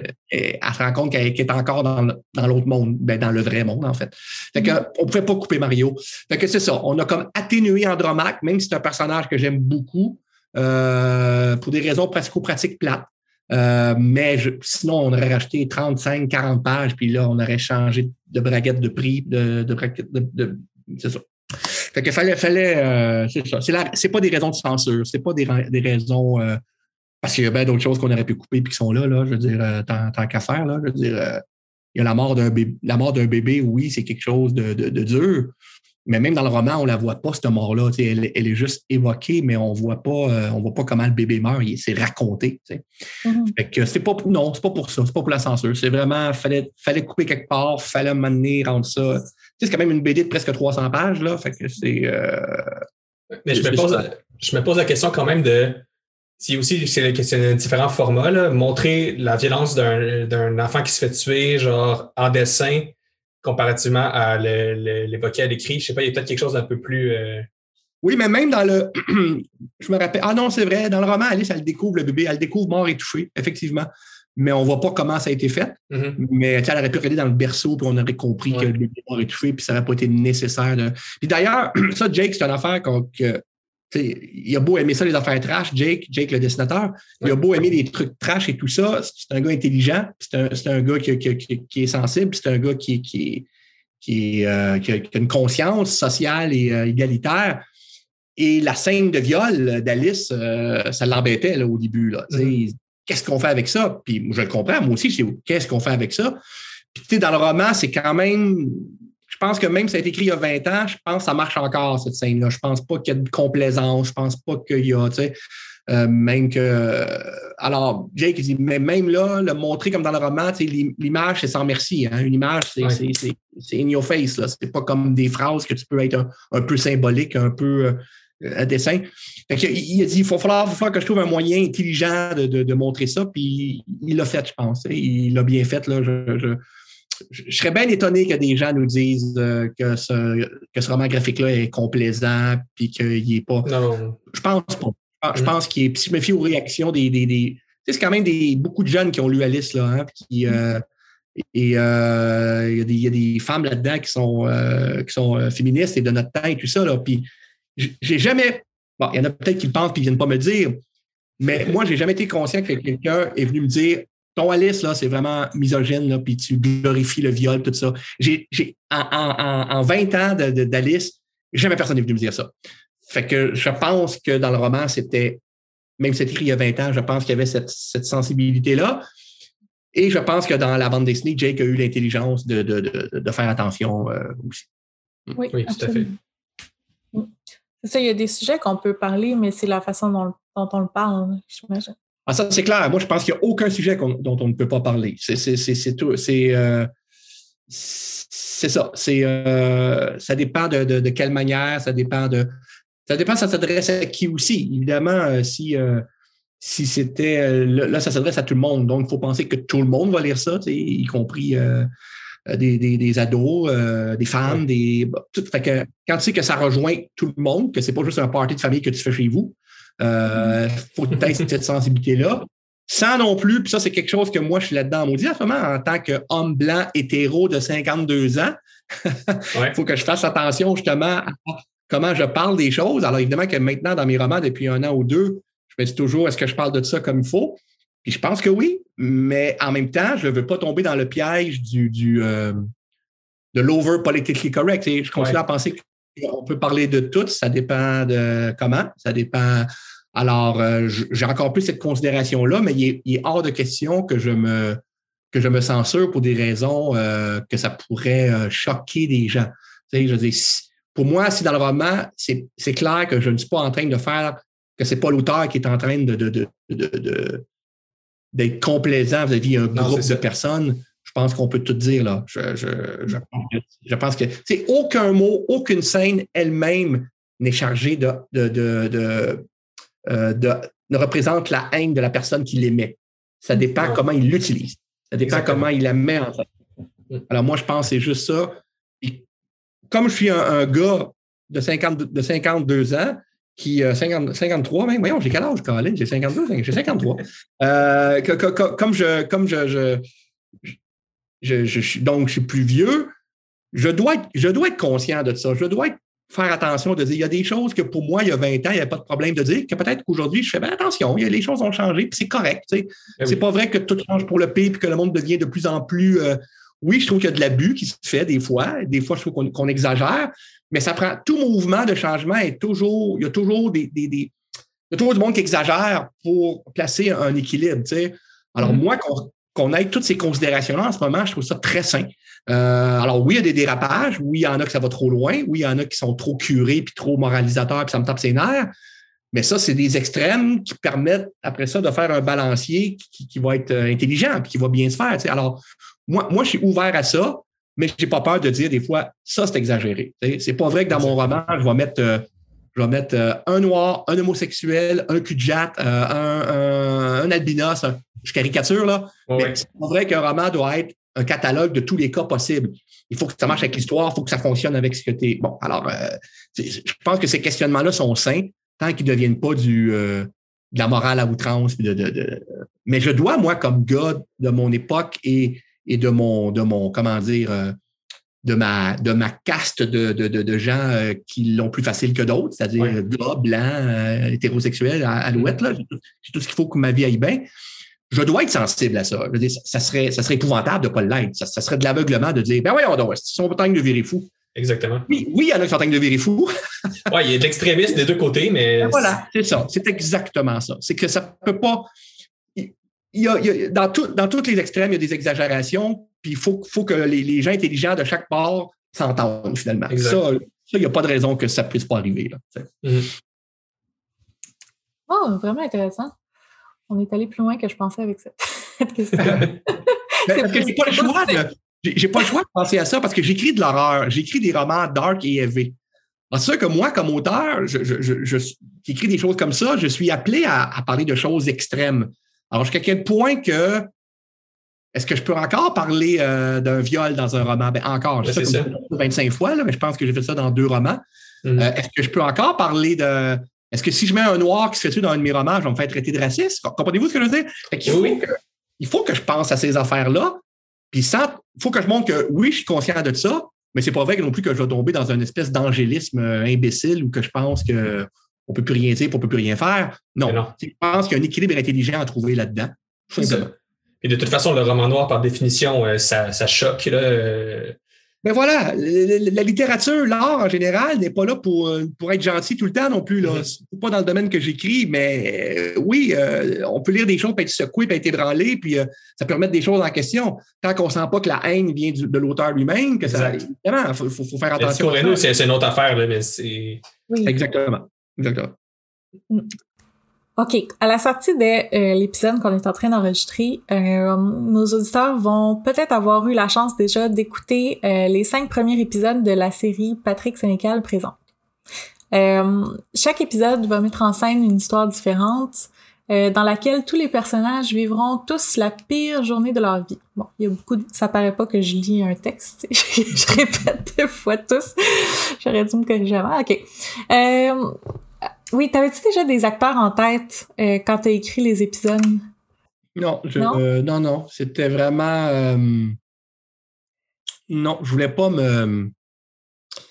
Je voulais, je voulais pas me. comme... Je les écris comme j'écris mes. ben, c'est-à-dire, comme j'écris mes, mes, romans. Oui, puis non, dans le sens que c'est de la, de la télé, il faut que tu penses image et tout ça, là, mais quand j'écris un roman, mes, mes, personnages, sauf exception, mettons un roman comme Alice, c'est tellement, tellement typé, il y a tellement un aspect cartoon que oui, les personnages étaient plus clairs dans ma tête, mais très souvent dans mes romans plus euh, qui, parlent du quotidien, là, qui parlent de la vraie vie, là, ils n'ont pas d'univers parallèle comme Alice ou comme Malphas aussi, là, qui a quelque chose d'un peu décalé, bon, tout ça. Euh, en général, j'ai pas vraiment de physique de mes personnages, sauf des traits que je peux dire. Euh, je peux dire que, mettons, il y avait une cicatrice qui était importante ou qu'il y avait des lunettes ou que il était considéré comme quelqu'un ou un gars, une femme qui a beaucoup de charme euh, parce qu'il est pogné auprès des autres ou euh, je peux parler euh, peut-être un peu s'il est très maigre ou si c'est quelqu'un d'obèse puis si c'est important de dire. Bon, tu sais, il y a des détails comme ça que je vais peut-être dire, mais en général, dans ma tête, c'est assez neutre, les, visages. C'est c'est pas trop défini, sauf exception, comme j'ai dit, ou que là, c'est très important. Mm-hmm. Fait que quand j'ai écrit, ben, il y a l'âge aussi, évidemment. Mais quand j'ai écrit les, euh, Patrick Sénécal présence, les épisodes, c'était un peu la même affaire. Je donnais une idée dans mes, dans mes notes quand j'envoyais les scénarios. C'était écrit l'âge à peu près de la personne, de mes personnages, puis euh, s'il y avait des s'il y avait des caractéristiques physiques importantes. Puis souvent, il n'y en avait pas. Euh, puis je ne voulais pas non plus préciser si c'était des si c'était des blancs, des noirs, des asiatiques. ça, je voulais je voulais pas que ça soit puis, bon, il y en a que l'orientation sexuelle était importante, mais il y en a que je ne voulais pas que ce soit pris. Fait que, tu sais, je laissais ça assez. assez euh, ben, il y en a que c'était important. Là. Il y en a que c'est un homosexuel, puis c'est important qu'il soit. Puis il y en a une que c'est une hétéro, puis c'est important qu'elle soit. Mais je voulais que ce soit quand même pas. Euh, quand, ça pouvait être vague, quand ça pouvait être flou, je voulais qu'après ça, la prod s'amuse à pouvoir dire ben, auditionnons aussi, auditionnons mm. ça, sinon. C'était surtout les âges qui étaient, euh, qui étaient, qui étaient importants. Euh, fait que c'est ça. Euh, puis l'âge, encore là, ça peut varier de 5-10 ans, là, des fois, là, dépendamment de. Fait que non, j'avais pas d'acteur, euh, j'avais pas d'acteur en tête précis, mais c'est sûr qu'après, Stéphane, Stéphane Lapointe, le réalisateur, quand il a pensé à quand il y avait des acteurs, il, il m'a lancé des, des, propositions. Je peux dire mon opinion, tu sais. Mais euh, lui, il en connaît un paquet d'acteurs dans le milieu des artistes. on aurait peut-être pu avoir, à mon avis, un petit peu plus de diversité Je continue à croire qu'on aurait pu en avoir un petit peu plus, mais il y en a beaucoup dans les rôles euh, plus secondaires, mettons. Là. Mm-hmm. Mais, euh, mais c'est compliqué hein, dans, ce milieu-là de, de, proposer des choses. Que, puis je ne parle, pas de, parle pas de Stéphane, je parle de comment, comment toute la machine est faite. Comme c'est des épisodes, euh, des stand-alone, ouais. ils veulent, ben là, le monde qui écoute cet épisode-là, ça serait le fun qu'il y ait quelqu'un de connu qui va, qui va drainer le public. Fait qu'il y a tout ça qui n'est pas facile à, ajuster. Là, Fait que moi, de l'extérieur, c'était facile de dire Ah, euh, je trouve qu'on n'est pas. Je trouve qu'il y a beau, je trouve que c'est encore très blanc. Euh, dans les rôles principaux, du moins, parce que les rôles secondaires, il y en a quand même, euh, c'est quand même plus diversifié. Mais c'est facile à moi de dire ça quand je suis juste en train d'écrire le scénario, puis que je ne suis pas dans prod, puis que je ne suis pas dans les engrenages de la mm-hmm. distribution, puis de, de, du télédiffuseur, puis de. Ah ouais, c'est ça bien, bien facile à moi d'avoir cette critique-là. c'est pour ça que je ne me mêle pas trop de ça. Là. Euh, j'ai peut-être une petite question euh, par rapport à justement, tu as écrit, euh, et là, une couple de mois, j'avais, je t'avais vu en entrevue que tu disais que tu allais peut-être en réaliser un épisode. Finalement, est-ce que ça s'est concrétisé? Ou... Ben, je vais en réaliser un, mais parce qu'il y a trois épisodes qui n'ont pas été réalisés encore. Là. parce qu'on monte cinq émissions, cinq épisodes là, là, en février puis euh, cinq autres euh, à l'automne. Alors qu'au départ, on devait, faire, on devait présenter les dix d'un coup, mais la pandémie est venue tout changer ça. Écoute, la, pandémie s'est déclarée euh, deux semaines avant qu'on commence à tourner. mais ça, je ne suis pas le seul dans cette situation-là. Je ne vais pas me plaindre de ça. non, c'est ça. Tout le, monde, tout le monde a vécu ça. Mais là, on a commencé à tourner donc après les fêtes. pas après les fêtes, mais c'était automne. Puis on s'est dit qu'on en présenterait. TVA, euh, Club Hélico, en fait, avait hâte de présenter des épisodes. Il ne voulait pas attendre un an complet. Fait qu'on dit on va en présenter cinq au, printemps, puis cinq à l'automne. Fait que donc, il fallait en tourner au moins cinq euh, cet automne. On en a tourné sept. Là, il en reste trois à tourner euh, qui devraient être tournés, en fait, pas qui devraient, qu'il faut qu'ils soient tournés genre au mois de mai, parce qu'en plus, ça nous prend, pour certains de ces épisodes-là, au moins un en tout cas. On a besoin d'une piscine, on a besoin qu'il fasse beau, on a besoin qu'il fasse chaud. Là. On ne peut pas tomber dans la neige et dans le slush, tout ça. Mm. Mm. Euh, As-tu des anecdotes de tournage à nous partager? Euh, une anecdote de montage. Ben, en tout cas, le, le, le, ce qui était assez, comment dire, un, peu euh, surréaliste et drôle, c'est l'épisode. Il y a un épisode qui m'enseigne des enfants. Euh, puis des enfants inquiétants. Là, mm. mais on parle de vraiment des enfants. là. C'est pas c'est pas, pas des, des, jeunes de 18, c'est pas des jeunes de 23 ans qui jouent des rôles de jeunes de 16 ans. C'est pas Watatatar, là. c'est pas exactement. C'est des enfants de 5, 6, 7, 8 ans. bon, la petite fille de 8 ans, je pense que dans la vraie vie, elle en a 10. Le petit gars qui fait en avoir 5, il en a 7. Mais c'est vraiment des enfants, là. Mm-hmm. Il n'y avait personne euh, en, bas, en haut de 10 ans là-dedans, je pense. La petite, il avait peut-être 11 ans, mais je ne suis même pas sûr. Fait que euh, d'aller sur Facebook et de voir tourner des choses épouvantables, parce que dans cet épisode-là, on est assez baveux, on dire. On, montre des affaires que je suis surpris que ça ait été accepté. Là. Des, affaires assez violentes avec des enfants. Je fais, oh my God, OK, ça passe ça, parce que moi, j'avais peur d'être censuré, puis non, ça a passé. Mm. Puis de voir ces enfants-là qui ont, la face barbouillée de sang, puis tout ça, mais qui, quand les pris, s'amusent, rigolent, euh, puis tout ça, puis euh, qui sont des enfants normaux, le clash est, assez drôle. Tu sais. Fait que ça, il y avait une ambiance qui était, euh, qui était assez particulière, dont un enfant, à un moment donné, il fallait qu'on y sac un, coup de. Euh, c'est, euh, ça avait un coup de batte ou de bâton là, d'en face. Là, puis il fallait y montrer que. elle a jamais. Au début, elle tombait du mauvais bord. On se dit, mais non, faut que tu tombes au bord. ah, excusez, excusez, elle se relevait. Puis là, elle tombait pas assez vite. non, faut que tu tombes plus vite, faut que tu tombes. Tu sais, une, petite fille de, 8-9 ans qu'on lui dit Imagine que tu sois un coup de batte d'en face, tu vois, elle n'a aucun, aucun ancrage dans la ah, réalité. Clair. Elle peut pas sais, euh, c'était très drôle, mais en même temps, la scène est épouvantable. Puis quand tu vois dans la vraie, le vrai épisode, ça fait mal en crime. Là. Je veux dire, moi, je l'ai montré à, à ma blonde, j'ai montré à mes enfants, puis euh, ils ont fait Tab! Ouais, on s'est bien élevé. mais pendant le tournage, c'était plutôt rigolo. C'était plutôt. Euh, mais euh, c'est ça, c'est plus des petites anecdotes. Il n'y a pas. Euh, j'ai pas quelque chose. ça, ça, a bien été, on a été chanceux parce que on avait tellement pas tant d'argent que ça, puis tant de temps de tournage que ça, que ça aurait été. Euh, s'il y avait eu des, problèmes graves, ça aurait, été, ça aurait pu être dramatique dans le sens que ça aurait pu. il n'aurait pas fallu accumuler trop de retard d'affaires de même, là, parce que, ou qu'il y a une affaire qui ne marche pas, ou qu'il y a un trucage qui ne fonctionne pas, ou qu'il y a un morceau de décor qui s'effondre. Parce qu'on est, on était short, là. On mm. était, on n'avait pas beaucoup de marge de manœuvre. Il y en a tout le temps, mais on n'avait pas tant que ça. Puis, euh, c'est ça. Stéphane, c'est un, vieux routier. Il connaît Stéphane Lapointe, il connaît la télé par cœur. Il en a fait beaucoup de shows, euh, puis il a été récompensé souvent. Fait que c'était le gars à mettre euh, là pour, pour qu'on évite les problèmes. Ben, l'anecdote de tournage, c'est que je sais pas si c'est issu, mais c'est que je, présente chaque épisode. Je, suis au début de chaque épisode. Fait que pendant une journée, j'ai été l'acteur qui. On m'a fait, on, fait tourner toutes mes, mes, présentations. Fait que je suis en train d'écrire à la machine à écrire, on entend ma voix qui réfléchit à l'épisode et à la fin, je lance un petit, euh, une petite phrase à la caméra, puis je fais un geste pour amener. Euh, fait que ça, ça, c'est quelque chose qui, au départ, était. C'est pas mon idée à moi, c'est l'idée de Michael Mosca, qui est le gars qui a pensé à cette série-là qui a dit Tu devrais présenter les épisodes comme, comme Hitchcock faisait. Là. Hitchcock, euh, pour bien des jeunes, c'est de la science-fiction, là. Mais pas, pas des gens qui sont dans horreur, euh, j'espère, qui sont dans horreur Québec. Mais tu sais, on connaît Hitchcock. D'autres, je suis pas inquiet. Mais il y a bien des gens en bas de 25 ans qui n'ont aucune idée de ce qu'est Hitchcock ou vaguement. Mais Hitchcock a fait, comme vous le savez, une émission des années 50-60 euh, qui s'appelait Hitchcock Présente.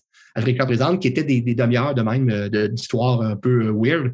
Fait qu'on a, nous, on a fait un clin d'œil à ça et je présente les épisodes un peu, mais pas, pas de la manière qu'Hitchcock le faisait. Hitchcock, c'est de manière humoristique. Nous autres, on ne voulait pas que ce soit humoristique, mais c'est un peu le même principe. Mais, mais non, la personne parfaite pour ce genre J'ai pas de grand, j'ai pas de grande anecdote là, extraordinaire. Là. Hey, il s'est passé quelque chose, faut que je vous raconte ça. Euh, en tout cas, pas de mémoire. Peut-être pendant que je n'étais pas là, Marc, mais pas, pas pendant que j'étais là. Non, mais c'est cool le principe justement que, que, tu présentes. Quand on a eu la nouvelle, euh, moi, c'est ce, que j'ai dit automatiquement, c'est comme c'est la personne parfaite pour ce genre de concept-là. S'il y a une figure qui pouvait faire ça, ce genre de série-là, euh, au Québec, c'était bien toi. Là. Puis euh, genre, je, trouve que on a beaucoup parlé de, de, du cinéma de genre au Québec, c'est plus compliqué. Il y a eu, le, il y a eu le, documentaire, là, on en parle souvent, l'inquiétante absence. Puis d'avoir un projet comme ça avec des moyens puis avec euh, rattaché à un nom comme, comme le tien, je pense que c'est vraiment une bonne affaire. ça va vraiment peut-être ouvrir des portes aussi. Ben, en fait, c'est ça. C'est toujours ça. C'est que je pense qu'au Québec, on est rendu là. là. Je pense qu'il faut. Tu sais, de plus en plus, les diffuseurs, ils sont conscients que les jeunes, et mettons 30, 35 et moins, là, euh, ils écoutent beaucoup Netflix, ils écoutent beaucoup les séries américaines, ils écoutent beaucoup, là, puis on a de la misère à leur faire écouter nos séries ici. Mm-hmm. Il y en a, il y en a quelques-unes, là. Il y en a des séries québécoises qui, qui pognent auprès des 30 ans au moins, mais il n'en pleut pas. Puis un, enfant de. Un enfant, excusez-moi, mais euh, parce que mon fils, ma fille a 20 ans, là, euh, ma fille de 20 ans, elle ne va pas dans 20 ans écouter 20 fois plus de télé québécoise si on n'y a pas donné le goût maintenant d'en écouter. Mm. Elle a grandi avec Netflix, là, a grandi avec Crave, a grandi avec euh, bon, a grandi avec toutes ces séries-là. Quelques-unes québécoises, mais très peu. Là. que si on veut rejoindre ce public-là, euh, il faut leur donner des choses qui, qui, qui, qui écoutent en ce moment sur euh, des plateformes comme Crave ou comme Netflix, mais qui ne retrouvent pas au Québec. Mm faut tranquillement. Puis on est conscient qu'on n'a pas les moyens de Netflix. On ne peut pas faire une série comme Game of Thrones. On le sait, là. On n'est on est pas deux. On ne peut pas faire euh, Walking Dead. Euh, puis pas faire Walking Dead, à mon avis, c'est pas très grave, là, mais ça, c'est une autre histoire. Je trouve qu'il y a une série qui s'était soufflée, c'est ça, en tabac. Ouais, ah, non, ça, se pas là-dessus. Ah, moi, c'est plus écoutable tant qu'à moi. Là. Mais bon, mais on n'a pas les moyens de faire ça. Alors, allons vers d'autres choses. Mais tu sais, on peut faire un Breaking Bad. On peut faire un Breaking Bad. Un scénario à Breaking Bad, on peut faire ça. Alors, je, pense qu'il faut commencer à, faire, aller dans le genre, c'est ça, avec nos moyens. Puis c'est comme ça qu'on. Et, là, euh, Illico, c'était ça qu'ils se sont rendus compte. Là. Ils ont dit bon, allons chercher euh, Sénécal pour faire des affaires plus dark, plus. Euh, mm. Ils vont attirer les gens. Ils ont été chercher Martin Michaud avant moi pour faire du, du, policier, tu sais, plus policier. des choses qu'on faisait un peu au Québec, mais pas, pas tant. Pas tant. Et là, ça commence tranquillement. C'est encore un peu timide. C'est sûr que c'est sûr que si j'avais. c'est sûr que j'aurais pu. Comment dire? Quelqu'un qui s'attend à ce que la série, ma série soit aussi sanglante puis trash que mes livres, non. Ce ne mm-hmm. sera pas le cas. Là. Je ne pouvais pas aller jusque-là. Euh, puis je le savais d'emblée. Je n'ai pas fait exprès pour poser des scènes que, que je vais me faire dire ben oui, on ne peut pas montrer ça. Je dis, ça ne donne rien là, de me tirer dans le pied. Là. Mais il y a quand même une coupe d'affaires, comme je vous ai dit, que j'ai été surpris qu'il accepte. Puis même si au début, il branlait dans le manche un peu, il y a une scène, entre autres, je ne dirais pas laquelle, mais il y a une scène à un moment donné que j'ai écrite qui ont fait non, ça, on peut pas, on peut pas montrer ça. Patrick, il y a quelque chose de sexuel dedans. On dirait que c'est toujours pire quand c'est du sexe que quand c'est de l'horreur. Et on dit, on peut pas montrer ça. Là, j'étais un peu déçu. Et là, Stéphane Lapointe, quand il a lu le scénario, a fait c'est bon ça, il faut, faut, faut, faut, il faut la montrer, tu vois, mais TVA, ils m'ont dit que on la tourne, on la tourne, puis on, va leur montrer, ils vont tellement trouver ça bon qu'ils n'auront plus le choix de la garder. Et c'est ça qui est arrivé. C'est ça qui est arrivé. Ils n'ont pas dit un mot. Quand on leur a montré, ils n'ont pas dit un mot. Ils regardent parce qu'ils voient bien que ça marche, ils voient bien que c'est bon. Et c'est pas si pire que ça. Sauf que quand j'ai montré à ma blonde et à mes enfants, ils ont réagi fort. Ils ont fait Ah, mon Dieu! que moi, quand je vois mes deux enfants de 20 et 22 ans faire Oh my God! Je suis content de ci. Parce que c'est eux autres qu'il faut. Euh, tu sais, c'est eux autres qui en ont vu, là. Fait que mm-hmm. si, si, des jeunes de 20, 22 ans regardent ma série, ils font Est-ce que c'est quétaine? Est-ce qu'ils n'ont pas osé? Est-ce que c'est gentil? On a manqué notre coup. On a manqué notre coup. Alors non, c'est pas sanglant comme, euh, euh, comme Game of Thrones ou comme Walking Dead. Non, on peut pas être aussi sanglant que ça. On peut pas. Mais je pense quand même qu'il y a moyen de trouver ça. sais, un épisode ou deux, mon, mon gars a dit Colin, c'est vraiment weird. C'est vraiment weird. C'est vraiment. Il y a quelque chose de malsain, là. Ça, je suis content. Puis je pense qu'il faut aller vers ça parce que euh, c'est le, le, public de demain là, qui est en train de, de, se forger là, au, Québec. Il faut leur, faut leur, donner le goût de regarder nos productions à nous autres, sans, sans arrêter de faire d'autres choses. Je ne suis pas en train de dire qu'il faut jeter aux poubelles euh, les séries que les plus vieux regardent. Là. Mm-hmm. Puis quand j'ai les plus vieux, moi, j'ai montré à mon père, ma mère Breaking Bad. Là. Ils ne connaissaient pas ça, je leur ai montré ça. Ils ont trippé en tabarnouche. Ben c'est pas une question d'âge. Il faut faire confiance au public aussi. Il faut faire mm-hmm. confiance aux gens Clairement. qui ont le goût de voir d'autres choses, peu importe l'âge. Euh, pendant qu'on est dans le, cinéma et tout ça, euh, on voulait juste peut-être prendre des nouvelles euh, du film Passenger, Passager. Qu'est-ce qui arrive avec ça? Est-ce que tu es au courant? Est-ce que tu as des choses Aucune idée. Je, je, fais longtemps que je n'ai pas vu. En fait, j'ai vu Olivier là, Sabino, qui, qui est le, le chef d'orchestre de ça. Euh, c'est vrai que j'ai vu dernièrement, mais on n'a même pas parlé de ça. Fait que s'il m'en a pas parlé, c'est parce que ça doit être pas mal sur le hold en ce moment. Mais euh, je, écoute, je ne vais pas dire de niaiserie, là. Je sais pas. Je sais qu'il y avait comme une version de scénario qui commençait à être pas mal content. Mais euh, là, pour l'instant, c'est un peu. Euh, je pense que c'est ça la glace. C'est ça le, problème de, quand tu ne fais pas passer par des institutions classiques. Ouais. Classiques, ben, faut que tu trouves l'argent, faut que tu trouves le, faut que tu trouves, tu sais, bon c'est pas évident. que j'ai l'impression qu'ils ont mis ça sur hold un peu en ce moment, mais je ne pourrais pas l'affirmer complètement. que, bref, ce ne sera pas un, segment très intéressant pour. non, euh, c'était juste par curiosité. Oui, je comprends. Euh, j'ai une dernière question, puis euh, elle me tient particulièrement à cœur à moi, puis je pense qu'à Raphaël aussi, parce que tous les deux, on a un background en littérature, on a fait des études en littérature. Puis d'ailleurs, euh, je ne sais pas si tu te rappelles, mais tu étais venu au Cégep du Vieux-Montréal donner une conférence en 2011, je dirais, à peu près. Ah mon Dieu, puis le prof, c'était-tu... Attends, c'était qui votre prof? c'était pas ma prof. Tout le monde était invité, mais c'était une ah, prof de littérature. C'était une femme. Ben, oui, je sais que j'ai allé dans le Vieux-Montréal, mais je mélange le prof avec un autre d'abord. Si tu dis que c'était pas un prof en particulier. Ah non, c'était pas Simon. Simon, c'était Montmorency je mêlé avec un, prof auteur aussi. Oui, je me rappelle que je, sais que je suis allé au, vieux, au cégep du vieux, mais je me rappelle pas. Euh, je me rappelle pas le contexte. T'avais dit, avais dit une phrase, là, je, ça n'a pas rapport pas en tout avec la question, mais il faut, que je le partage parce que ça m'avait marqué. Ça fait dix ans que je m'en rappelle encore. Mais tu avais parlé euh, euh, des premiers jets. Puis tu sais, à ce moment-là, moi, j'étais en création littéraire, puis tu sais, j'avais des des collègues, tu sais, que les autres, ils écrivaient, là, tu sais, puis c'était selon eux, c'était infusion divine, là, tu sais, puis il y avait rien à changer là-dedans, tu sais. Puis mm. t'avais dit, les, les premiers jets, tu sais, il y en a qui disent que ça sort des tripes. Ben, c'est ça, c'est de la merde. ouais.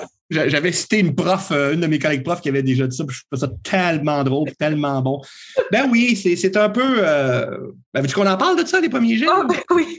Ben après ça, je poserai ma question, mais. Ben, c'est parce que Écoute, moi, aussi, je pensais ça à 17 ans. Là. Je veux dire, 17, puis là, je m'excuse pour ceux de 17 ans qui nous écoutent, là, mais quand tu as 17, 18 ans, c'est normal que tu as l'impression, comment dire, tu n'es pas très modeste sur ce que tu fais. Tu as, l'impression que tu vas changer le monde. Euh. Tu, vas changer le monde. C'est correct de penser de même, parce que c'est en pensant de même que tu vas essayer des affaires, que tu vas avoir du culot, que tu vas être baveux, mais qu'à un moment donné, tu vas mettre de l'ordre là-dedans. Pas d'être moins baveux, mais de dire, bon, euh, ramassons-nous un peu. Alors oui, cette, euh, cette arrogance-là est nécessaire, mais il y a quelque chose de... de, c'est pas vrai qu'un premier geste, c'est ce qu'il y a de meilleur. C'est pas vrai. C'est pas vrai, à, moins d'être un poète qui veut faire, à moins d'être de faire du breton, là, mais c'est, écrire un roman, c'est pas ça le but, là. Fait que oui, il faut que tu retravailles ce que tu fais. Oui, il faut que tu, tu, tu, oui, tout, ça. Euh, mais on, est, on, on, on a l'impression qu'on quand tu as 17, 18 ans, 16 ans, on a l'impression qu'on remet en question ce qu'on fait. On est très fragile, hein? malgré nos, apparences de toffe, on est très fragile. Alors, quelqu'un qui dit Ah, tu devrais travailler cette phrase-là ou ce passage-là, c'est comme s'il nous, comme nous donnait un coup de couteau dans le ventre. C'est comme s'il nous grattait. C'est qu'on prend ça tellement personnel. On dit, mon Dieu, mais tu veux défigurer mon œuvre? c'est pas ça. On veut l'améliorer. Puis une œuvre, ça se travaille. L'écriture automatique, là, c'est un bon exercice en classe, là, mais tu ne feras pas des gros romans avec ça. Là. Il y a sûrement des exceptions, là. Il y a sûrement quelqu'un qui me dit ben moi, mon roman, c'est un premier jet. Ça se peut. Ça se peut. Il faudrait voir s'il est bon, premièrement. Puis ça se peut qu'il soit bon. Mais c'est pas, comment dire, c'est pas de même que ça marche en général. Je veux dire, comme n'importe quoi, il faut que tu retravailles. Je veux dire, tous les domaines, tous les jobs que tu fais, il faut que tu retravailles ce que tu fais. Tu es, un, avocat, il faut que tu retravailles ton plaidoyer. Tu es, un médecin, il faut que tu retournes dans tes livres, il faut te rappeler. Tu es un, tu un gars qui, qui, est un débéniste, il faut, faut, faut, que tu fasses le plan de, de, de, de, ton affaire que tu veux faire. Tu es, un acteur, il faut t'apprendre ton texte. Pourquoi l'écriture échapperait à ça? Pourquoi l'écriture, elle, spontanément, serait quelque chose qui, qui sort de même puis qui est. Il n'y a aucune raison. Comme mm. n'importe quoi, ça se travaille. Alors, à 17 ans, je ne croyais pas à ça, moi non plus. Je ne croyais pas à ça. Là. Moi, quand on voulait remettre en question ce que j'écrivais, je, je prenais ça comme une insulte personnelle, là, évidemment. Là. Mais ça, il faut que tu passes par là pour le comprendre. C'est correct. C'est correct d'avoir l'impression que, que, que, ce qu'on fait va changer le monde, que touchez pas à ça parce que vous allez me trahir. Ça fait partie du processus, en fait. Mm-hmm. Mais c'est ça, c'est un milieu euh, très snob, la, la littérature. Euh, moi, c'est une des raisons pour laquelle j'ai fini par partir, parce que je me sentais pas à ma place dans cet univers-là, tu sais. Puis ah dans les études, oui. Dans les études, c'est vrai que c'est assez snob, mais je pense que tous les domaines artistiques rendus à l'université sont tous un peu snob. Oui. Euh, parce que moi, je suis allé ici en cinéma après, puis il y en a qui ne prennent pas beaucoup de la merde non plus. Je, pense que je pense qu'on dirait que c'est un passage obligé quand tu es à l'université d'être snob. On dirait que moi, quand j'ai étudié en cinéma, j'ai étudié en littérature au départ aussi. J'ai fait un bac en littérature, puis après ça, j'ai commencé une maîtrise en, en cinéma, puis j'ai arrêté. Mais j'ai eu un cours de cinéma hollywoodien à un puis pendant un an et demi, je, chiais sur tout ce qui sortait d'Hollywood, là. Tu comprends? Je veux dire, mm-hmm. je gâchais mon plaisir parce qu'il y a des maudits bons films qui viennent d'Hollywood. Mais là, là, j'étais dans la. Tu sais, moi, les seuls bons films, c'était des films euh, russes sous-titrés en suédois, là. C'était un peu ridicule, là. que on dirait qu'il y a un passage obligé là-dedans. Mais c'est vrai que c'est pas grave d'être snob en littérature si tu en sors à un moment donné, si, si, si, si, tu passes à autre chose. Alors, moi, ce, qui, ce que je trouve plus plate, c'est de rencontrer des écrivains de 30 ans, 35, 40, 50 ans, et qui sont encore snobs. Ça, je trouve triste. Ça, ça, je trouve ça très, très triste. Euh, il y en a. Il n'y en a pas des tonnes parce que je ne me tiens pas avec ces gens-là. Mais il y en a. Mais il y en aura aussi en cinéma. Il y en aura en, ouais, c'est pareil partout. Y en aura en danse. Il y en aura en. Tu sais. Mais c'était comment justement de passer du milieu littéraire euh, plus classique, je dirais, euh, à la littérature de genre? Ben moi, je n'ai pas passé de l'un à l'autre parce que j'ai toujours aimé la littérature de genre. Même j'étais à l'université en littérature, je, continuais à lire ça. D'ailleurs, j'étais, j'allais poser une question très naïve à un moment donné à un de mes profs, Jean Larose, qui, est un qui est un prof de littérature qui était très, très connu à l'Université de Montréal. Euh, parce qu'il y avait une espèce de superbe, puis il se prenait au sérieux. Puis bon, c'est un gars extrêmement intelligent, mais bon, il est controversé sur, à certains niveaux. Mais bon. Oui, il y a eu une grosse. Euh, oui, c'est ça. Hein? il y a eu des. Ouais, j'étais l'UDM quand ça, sorti, moi, en littérature, justement. Fait que, ah, bon, ben voilà. Oui, c'est ça. C'est pas très étonnant. Mais en tout cas. Et donc, euh, mais c'était, il connaissait la littérature et tout ça. Puis je me rappelle, le premier cours que j'ai eu avec lui, très naïvement, c'est mon premier cours à l'Université de Montréal en littérature, là, mon premier. Là. Je vais lui demander pendant la pause, euh, là, vous avez fait un panorama de la littérature, là, les gens, ça, mais je dis, un auteur comme Stephen King, mettons, vous mettez ça où? Hmm il faut être candide en tabarnouche pour poser cette question-là à Jean Larose à l'Université de Montréal. Il m'a regardé, il a dit On parle de littérature ici. il m'a répondu Asti, que hmm. j'ai sorti de la classe le kakeba, j'étais humilié. J'étais complètement. Euh, Fait que, tu sais, mais moi, j'ai continué à aimer ça pareil, Stephen King, puis la littérature de genre, mais je découvrais en, la grande littérature parce que ça m'intéressait de découvrir ça aussi. Fait que quand je suis sorti de l'université, j'avais pas renié ça. J'avais pas renié ce genre-là. Puis j'avais déjà commencé pendant mon bac à faire le plan de 51-50 rue des Hommes. Donc, mm. je n'étais pas. Euh, mais je suis convaincu, cela dit. je suis convaincu que pour certains profs d'université de, cette époque-là, je suis convaincu que je suis un échec. Il y en a qui se dire Ah mon Dieu, on a manqué notre coup avec lui. Regarde, regarde, trois ans de bac en littérature pour écrire des, petites histoires de même, franchement, on a vraiment. Cela dit, et là, toi qui étais dans la littérature, tu me dis, euh, Chloé, euh, je ne sais pas si c'est ton cas aussi, Raphaël. Oui, ouais, moi aussi. Dites-moi ça, puis vous n'êtes pas vieux, là, fait que dites-moi si ça a changé ou pas. J'ai l'impression que c'est moins pire qu'avant. J'ai l'impression que les cloisons sont moins. Tu sais, je regarde un gars comme Samuel Archibald qui, est prof d'université aussi, puis qui enseigne l'horreur, puis qui enseigne le. Tu sais, la littérature de genre. à lui, moi aussi. Ben, c'est ça. Je suis allé dans un de ses cours, puis euh, j'ai jamais eu l'impression que, qu'on sous-estimait le genre. Là. Alors que moi, quand j'étais à l'Université de Montréal, il existait un cours qui s'appelait Paralittérature, à ce type nom ouais. lequel, là, il y avait. Ça existe encore, ça, par exemple. Oui, ben, il y a des choses qui, sont, qui prennent plus de temps que d'autres à changer. Hmm. Mais j'avais l'impression que c'était un peu moins snob par rapport au genre. Est-ce que c'est parce que c'est l'UCAM? Est-ce que l'Université de Montréal sont aussi pires qu'avant? Je ne sais pas. Mais vous me dites que oui, c'est encore un peu le même. Je me fais ce que tu viens de dire, Chloé, il y a quand même encore un certain snobisme, si je comprends bien. Oui, j'espère que mon chien a arrêté de japper. non, mais c'est ça. Euh, mais je pense que ça existe un peu, mais c'est un peu moins pire qu'avant. Puis je crois, ben, beaucoup en littérature québécoise, je pense que c'est de plus en plus accepté. Euh, comme justement, on parlait de Samuel Archibald, sais moi, Arvida, je l'avais déjà lu, mais ça a été mis à l'étude de manière dans un de mes cours de littérature québécoise moderne. Puis, euh, tu sais, mettons, on parle même, même plus ancienne, on parle d'Anne Hébert. Anne Hébert, il y a des affaires qui sont vraiment fantastiques, qui sont, qui sont complètement dans le genre. Ben oui les enfants du sabbat, euh, il y a du bon, on dirait qu'ils ne veulent pas se rappeler que c'est Anne Hébert qui a écrit ça. Les, enfants du sabbat, là, c'est du genre, là. C'est de l'horreur fantastique. Euh, oui, oui. C'est complètement pété comme livre, d'ailleurs. Euh, Michel Tremblay a écrit de la science-fiction et du fantastique. Mm-hmm. On dirait qu'on ne parle pas de ces livres-là. On dit que c'est des œuvres de jeunesse. C'est comme, comme, si quand tu n'es pas mature, tu fais de l'horreur, tout ça, mais à un moment donné, tu vas vieillir, tu vas comprendre qu'il faut faire d'autres choses. Ben, j'ai l'impression que c'est moins pire qu'avant, mais c'est vrai que ça existera toujours, mais ça, je pense, c'est dans toutes les facultés. Je veux dire, quand tu étudies dans quelque chose à l'université, on dirait que on, dirait que le snobisme est un passage obligé euh, jusqu'à un certain point, puis qu'à un moment donné, il faut que tu en sortes, puis que ça. Fait que moi, je pardonne beaucoup plus à des étudiants en littérature d'être snob qu'à des écrivains de 50 ans qui continuent d'être snob. Le, snobisme peut s'excuser par la jeunesse, mais plus que tu vieillis, plus que ton ego devrait prendre moins de place dans ta vie.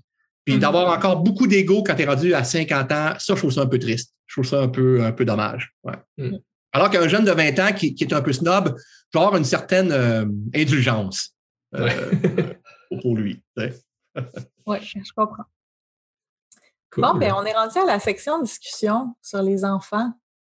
Euh, oui. J'ai écrit quelques thèmes qu'on va pouvoir en discuter le premier, c'est un roman jeunesse inquiétant qui a marqué ton imagination. Moi, moi, je, fais, je suis je, voyons, je déparle. Je fais partie de la génération que quand j'étais un enfant, les romans jeunesse, ça n'existait pas. Mm-hmm. Ou en tout cas, ça existait très peu. Il y avait des romans pour enfants qui venaient de France, d'Europe, essentiellement. C'était la bande des quatre ou le club des cinq, puis c'était du roman d'aventure un peu plate, euh, en tout cas en ce qui me concernait. Il n'y avait pas d'horreur pour enfants, il n'y avait pas de science-fiction pour enfants. Il y, avait Bilbo le Hobbit, mais ça l'a juste confirmé. J'ai essayé de lire ça à 10 ans. Je l'ai lu au complet, en fait, mais ça a juste confirmé que je n'étais pas un fan de, fantasy. Ça a juste confirmé ça. Puis avec le temps, ça s'est confirmé. Sauf exception, là, le, Seigneur des Anneaux, le film, c'est bon parce que visuellement, c'est extraordinaire. Game of Thrones, c'est bon parce que c'est dark. Mm-hmm. Mais euh, je ne suis pas un fan de fantasy. Fait que quand, quand j'avais, quand j'étais jeune, j'ai, je lisais des, des romans à la limite euh, pour, euh, mettons, euh, j'ai, j'ai, découvert Stephen King à 12 ans. Là. Mm-hmm. que, je suis tombé là-dedans assez vite. Là. moi, la, littérature jeunesse en tant que jeune. Pardon, excuse-moi? excuse-moi, tu peux finir, je t'ai demandé quel roman tu as lu en premier. De Stephen King, le, premier que j'ai lu, attends une minute, je pense, c'est soit Shining ou soit c'est Shining ou c'est, voyons, Salem. OK. Mais je pense que c'est Shining, ce qui commençait raide quand même, parce que c'est une brique. Mais ça, ça ne me faisait pas peur. Mais c'est pas Stephen King que j'ai lu en premier, c'est Jean Rey, c'est Claude Seigneur, qui sont des auteurs européens pas très connus euh, du grand public. Vous autres, ça vous dit peut-être mm-hmm. quelque chose, je ne sais pas, qui étaient publiés chez Marabout, qui faisaient des nouvelles, des nouvelles d'horreur. Moi, j'ai découvert ça à 10, 11 ans, là. Je capotais bien raide, là. Fait que les j'ai pas lu de romans jeunesse, j'ai lu des romans jeunesse un peu plus vieux pour mes enfants, mais même là, je n'ai pas lu le temps. Mais le film jeunesse que j'ai trouvé extraordinaire, par exemple, ça, ça, ça rentre-tu dans. Peut-tu, oui, oui, oui, ah vas-y. Euh, c'est, euh, puis tu en as parlé tantôt, euh, si je me rappelle bien, Chloé. oui. Ça, c'est extraordinaire. Oui. Ça, c'est extraordinaire. Ça, là, quand j'ai vu ça avec mes enfants qui étaient jeunes dans ce temps-là, j'étais là, waouh, quelle audace et quelle intelligence. Parce que c'est terrifiant, c'est vraiment terrifiant, là. Je veux dire, quand les parents deviennent euh, pas fins, là, avec leurs yeux en bouton, puis qu'ils disent à, Coraline, on va te garder avec nous, on, va t'arracher les yeux, puis on va, on va coudre en bouton, puis tu vas rester avec nous pour toujours, avec le reste de sourire. Ma fille, à côté de moi, elle est en train de m'arracher le bras tellement qu'elle a peur. Mais il n'était pas question qu'elle arrête de l'écouter, par exemple. C'était impossible qu'elle arrête de l'écouter. Comprends-tu? Fait qu'il se passait quelque chose, là. Je me rappelle d'avoir parlé de ça avec ma blonde après, qui est psychologue, comme tu l'ai dit tantôt, puis j'ai dit Qu'est-ce que tu penses de ce film-là? Trouves-tu que ça marche, même si c'est pour jeunes Trouves-tu que ça va trop loin? C'est quoi la limite? Puis j'ai posé cette question-là aussi quand j'ai écrit mes propres romans pour enfants. J'en ai écrit mm-hmm. deux romans jeunesse. Elle me dit Tu sais, l'important quand tu écris pour enfants des, histoires de peur, tu peux leur faire peur pas mal fort. L'important, c'est qu'au bout du compte, au bout du compte, tu leur montres qu'ils sont plus forts que leur peur. Et c'est ça, Coraline. Oui. C'est exactement ça. tu peux avoir peur beaucoup pendant, mais si au bout du compte, l'enfant est plus fort que ses peurs, est plus fort que, le mal qui l'a attaqué, finalement, ben c'est bon parce que c'est la catharsis fonctionne. Mm-hmm. Alors que la différence, c'est quand tu écris un roman pour adultes, ben là, le, mal est peut-être plus fort que toi. Mais là, tu es un adulte, tu es capable d'accepter ça. que, puis je trouve que Coraline est exactement allée là-dedans. Euh, ils, ont, ils, ont, été loin, mais ils ont toujours ramené qu'à la fin, Coraline est heureuse de revenir chez elle.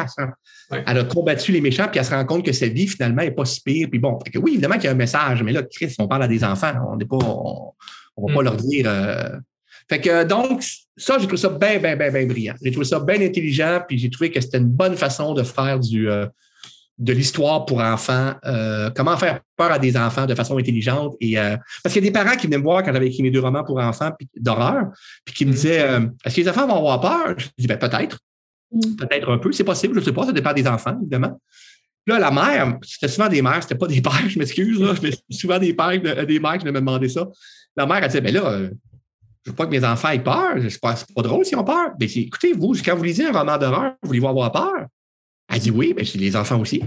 Mm-hmm. C'est juste que ce ne pas le même niveau de peur, mais à quoi bon lire un roman d'horreur quand tu as 10 ans si tu n'as pas peur? Lis mm-hmm. d'autres choses. Euh, fait que je pense qu'il y a moyen. Je trouve qu'Harry Potter a réussi intelligemment aussi. Harry Potter est, assez, est allé assez loin dans des, dans des choses dark, des choses complexes, des choses. Euh, fait que je trouve que la littérature jeunesse maintenant euh, ne sous-estime plus les enfants comme, comme il y a 30-40 ans. Mm-hmm. Oui, absolument. Ma fille, moi, euh, c'était euh, le fait que les parents se fassent kidnapper. Ça, c'était ça. Les, les messieurs avec les boutons, là, ça, c'était. C'est pas si pire, C'était pas si pire. Mais là, quand les parents se sont fait kidnapper, c'était comme.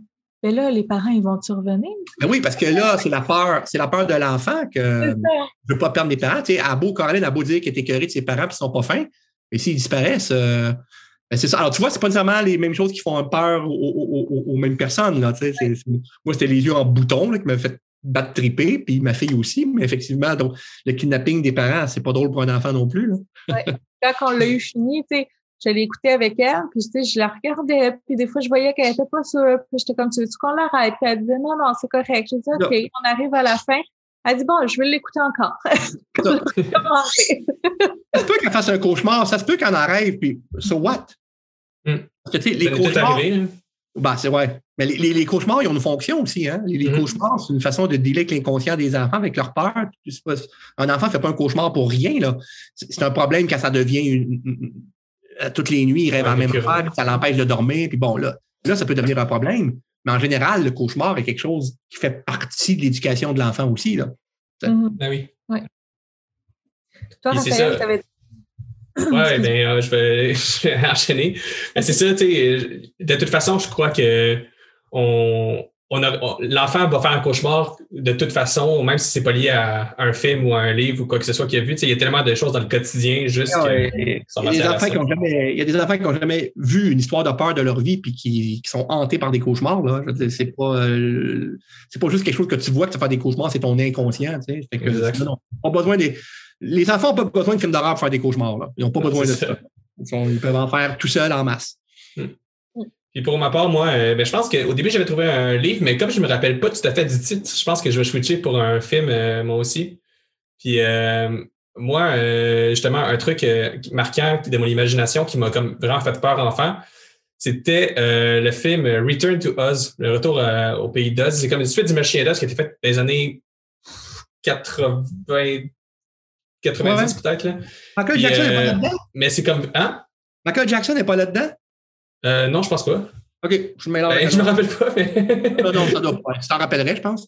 Ouais. Euh, mélange avec d'autres choses. Mélange avec d'autres choses. mais c'est comme. Euh, c'est, euh, c'est le magicien d'Oz, mais en. Comme.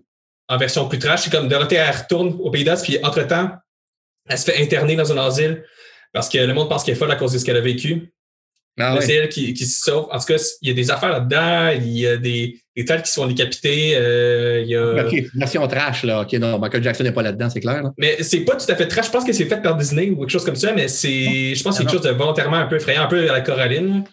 Puis euh, je me rappelle, c'était comme. Moi, ça m'avait comme marqué, ça m'avait traumatisé un peu. Là. Je, genre, je, je me rappelle en fait des cauchemars par rapport à ça. Euh, ben, ben moi, tu vois, moi, ce qui m'a fait bien peur quand j'étais petit, puis c'était pas quelque chose qui, devait faire peur, c'était un épisode de La Petite Maison dans la Prairie, qui était une espèce d'émission quétaine qui jouait dans les mm-hmm. années 70, 80 au Québec, euh, qui est une petite famille là, gentille là, du, euh, du, pendant la colonisation des États-Unis, tout ça, là, bon, euh, ben, peu après. Puis Laura a fait un cauchemar à un moment donné, puis la petite fille a fait un cauchemar, puis on le voit le cauchemar, puis ça m'avait tellement fait peur. J'aimerais tellement ça. Faudrait que je voir sur YouTube s'il y a ça. J'aimerais tellement ça le revoir aujourd'hui parce que je suis sûr que j'éclaterais de rire. Là. c'est une émission familiale, c'est une émission pour enfants. Qu'est-ce qui m'a fait, tant peur dans ce cauchemar-là? J'ai des images dans ma tête de faces déformées et tout ça. Mais je pense que ce qui me faisait peur, c'est qu'elle fasse un cauchemar. Juste le fait qu'elle fasse un cauchemar, ça me faisait peur. Puis je me rappelle de la musique. Je fais de la musique ben, ben, ben, ben, ben épeurante.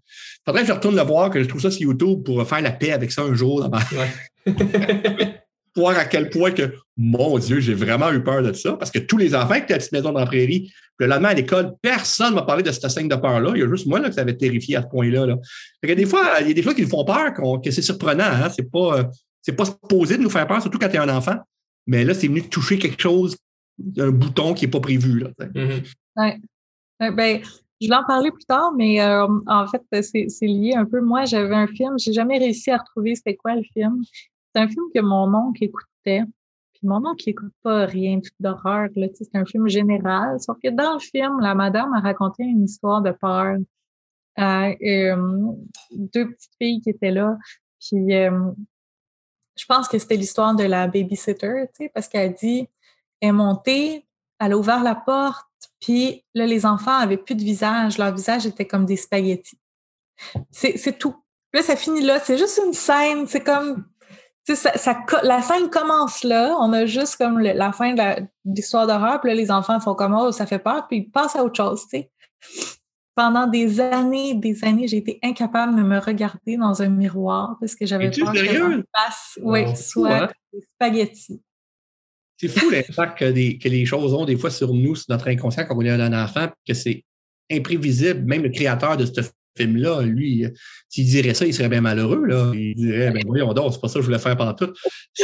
L'inconscient, surtout des enfants, est complètement euh, imprévisible. Là. Mm. On ne sait pas, ça peut marquer de manière étrange, là, puis euh, complètement imprévu. Ouais.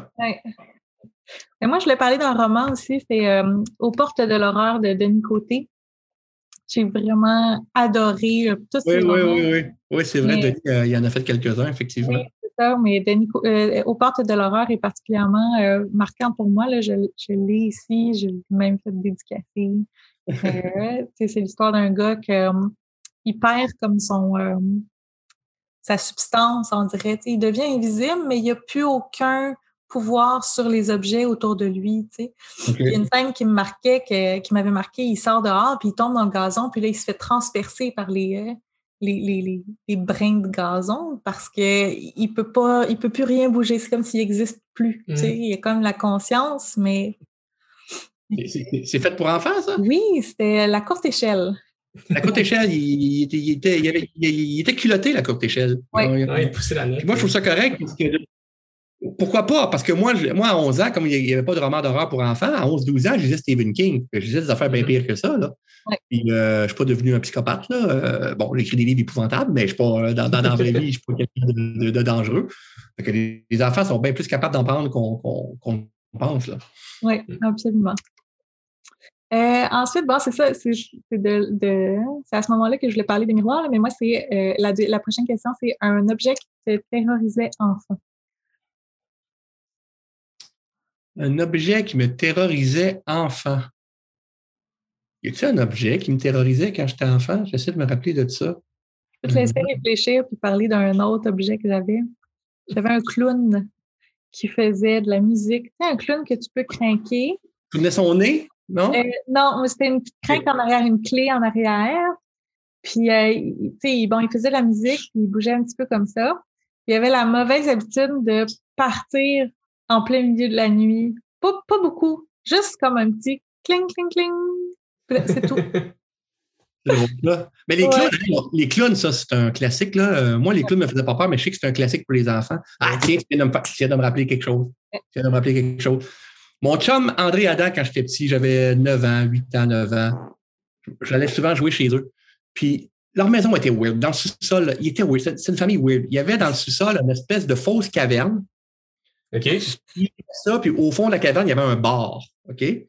Mm-hmm. Puis pendant que tu mangeais dans la caverne, il y avait un trou dans, dans le, dans le faux, euh, la fausse roche. Tu regardais dedans, puis en bas, il y avait une tête de mort. C'est weird, hein? C'est ouais. ça, Chris. Mais, mais c'est pas ça qui me faisait peur. Mais dans la même maison, son frère était dans le sous-sol, puis dans sa chambre en bas à, coucher, il y avait un poster qui était une fausse fenêtre la nuit. Puis il y avait un gars qui regardait par la fenêtre, puis il avait une face là.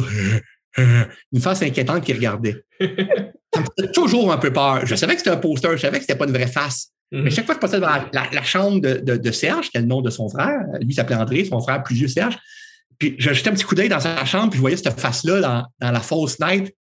J'aimais pas ça. je trouvais ça malsain, puis je me demandais comment il fait pour dormir dans la chambre-là, avec, avec ce, Moi, je me réveille la nuit et je vois cette face-là. Ben là, il faisait noir, il ne devait pas en voir. Là. Mais si j'ouvre la lumière la nuit par la toilette puis je vois ce gars-là qui regarde dans la fenêtre, je vais virer fou. Je, je, je capotais bien raide. Fait que ça, ça me faisait peur un peu. C'était.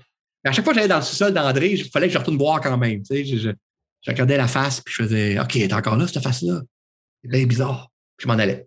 Hmm. C'était pas un objet, mais c'était une sorte de une sorte de décoration. Il y avait chez ma grand-mère un cadre aussi qui représentait une espèce euh, de bonhomme un peu alcoolique qui avait un sourire un peu malsain. Là.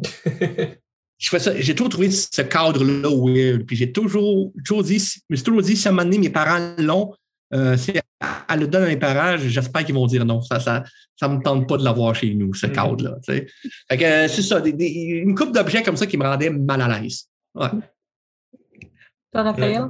Ben, moi, c'est le classique de, de, je pense, de ben, des enfants. Là, c'est juste c'est pas tant un objet en particulier, c'est comme avoir, mettons, une chaise euh, ou euh, quelque chose dans sa chambre qui peut avoir une forme euh, un peu simili ah humaine durant, avec l'obscurité puis durant la nuit. Moi, je pense que ça m'est arrivé une couple de fois, puis plus je vieillissais, plus je m'intéressais de plus en plus justement à l'horreur et au fantastique. Puis je me rappelle d'avoir été enfant, d'avoir un petit appareil photo jetable, puis pendant la nuit, je me réveillais, puis comme pas trop savoir, puis prendre des photos avec le flash en me disant genre je vais peut-être capturer un fantôme ou il y a peut-être quelque chose puis le flash faisait de la lumière aussi pour voir qu'est-ce qu'il y avait. Puis euh, ouais. ouais. D'imagination quand même. Tu sais quand on est enfant aussi on justement on, moi j'avais vu je pense une, émission c'est que justement il, il, parlait de capturer des, fantômes avec des appareils photo. Je m'étais dit ah ouais c'est ça d'un coup que ça arrive tu sais. Tu n'as jamais capturé non. Non je l'ai jamais capturé toujours été des, des photos de chaises un peu bizarres. Euh. il a fait une exposition de chaises, finalement. Exact. Dans mes albums de photos de famille, là. Toutes des chaises. Ça me rappelle un peu l'histoire de Dear David. Je ne sais pas si vous avez entendu parler de ça. De, quoi, ça? De qui? Dear David. Non. Vous verrez voir ça. C'est pas c'est terrifiant. C'est un gars qui a fait une, une, série de tweets, je pense. Il me semble que c'était sur Twitter. Il racontait son espèce de, de, de hantise.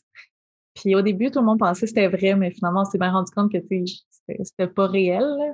Mais euh, il mettait des photos, puis c'est ça, c'est comme un petit gars qui le hantait, puis il a une, face un peu brisée, puis euh, à un moment donné, il se réveille la nuit, puis il y a Dear David qui est là, puis qui est assis sur la chaise à côté de son lit. Puis, euh, c'est tout truqué. Oui, oui, c'est ça. Mais au début, les gens pensaient que c'était vrai. C'était comme.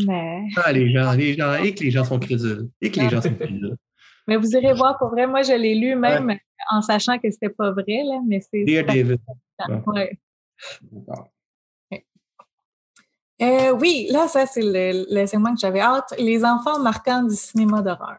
Il y, en a eu beaucoup, mais il y a, beaucoup de clichés. Hein. C'est très facile mm. euh, d'aller dans les clichés quand tu fais les enfants euh.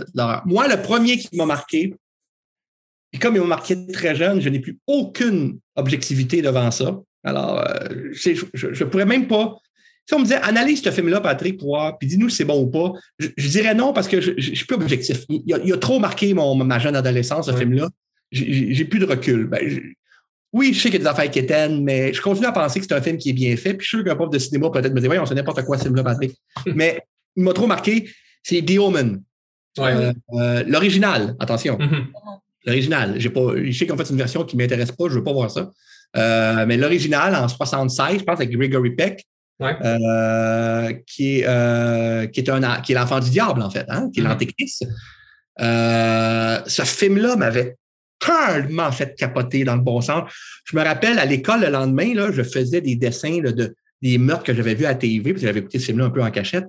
Mm. Puis je dessinais les meurtres, puis je dessinais les. Écoute, je, je, je, chantais la chanson. J'avais enregistré la chanson parce qu'il avait repassé le film, genre, euh, un an après, j'avais enregistré la tune avec mon magnétophone à côté de la TV, ce qui euh, ça m'avait bien, bien marqué ce film-là. L'enfant qui, qui tue personne, mais que la présence fait que qu'il y a plein de meurtres, que c'est l'enfant du diable, n'est-ce pas? Mm. Fait que les deux premiers, j'avais bien aimé ça. Le premier où le petit gars dit, à peu près pas un mot, dans le fond.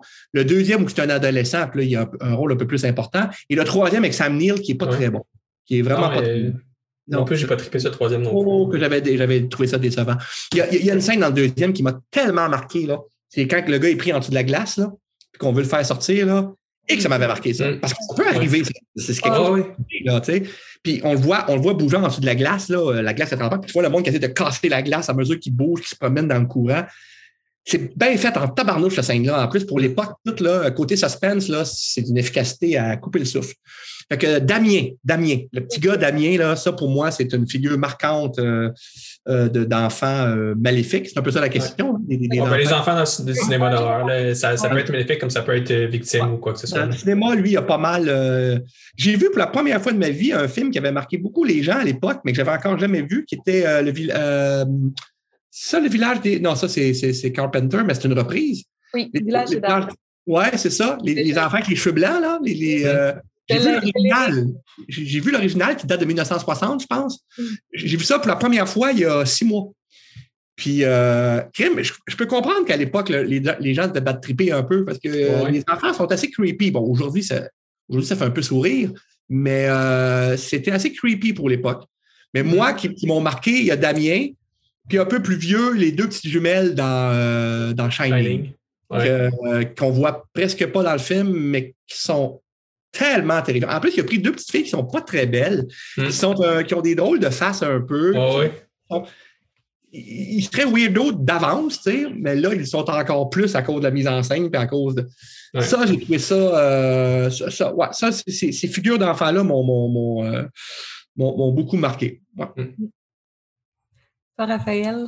Et moi, si je plonge dans, dans ma jeunesse, ben, moi, j'ai 28 ans. Puis, j'ai dit au premier épisode aussi, là, ce qui a commencé un peu euh, mon admiration pour le cinéma d'horreur, c'est les, toute la mode des films euh, japonais qui étaient des remakes euh, hollywoodiens, mais que, qu'à la base, c'était des films originaux au Japon. Puis le petit gars de, de, de Grudge, ben Toshio. Moi, c'est ben mon premier coup de cœur un peu à ce niveau-là. Moi, je pense qu'il y a pas. J'avais vu ça Hmm? Si j'avais vu ça à 13 ans ou 14 ans euh, ou 12 ans, le, petit gars, de, j'aurais capoté en tabarnak. J'aurais, ouais. Euh, ouais, ouais, Et moi, c'est ça, j'avais comme 12-13 ans quand, quand ça, a commencé, puis j'ai commencé à voir ça.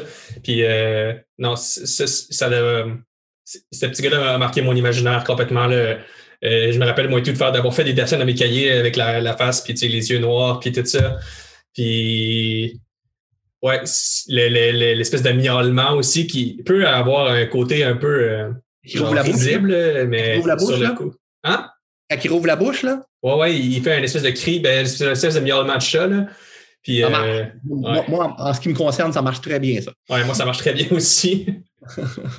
ouais, c'est. Puis, tu sais, tout le côté aussi que j'avais un peu. Je rappelle, tu sais, j'avais un peu de peine pour lui parce que c'était une victime aussi, ce petit enfant-là. C'était pas, pas quelqu'un qui. C'était pas un enfant qui voulait faire de mal, c'est une victime de la rage meurtrière, finalement, de, de sa famille. Puis, de son père. Puis c'est il y avait quelque chose de vraiment marquant avec cet enfant-là. Puis les, les scènes aussi qui apparaissent sont, sont toutes euh, sont, sont, toutes devenues cultes, là, soit dans les escaliers, soit à côté du lit.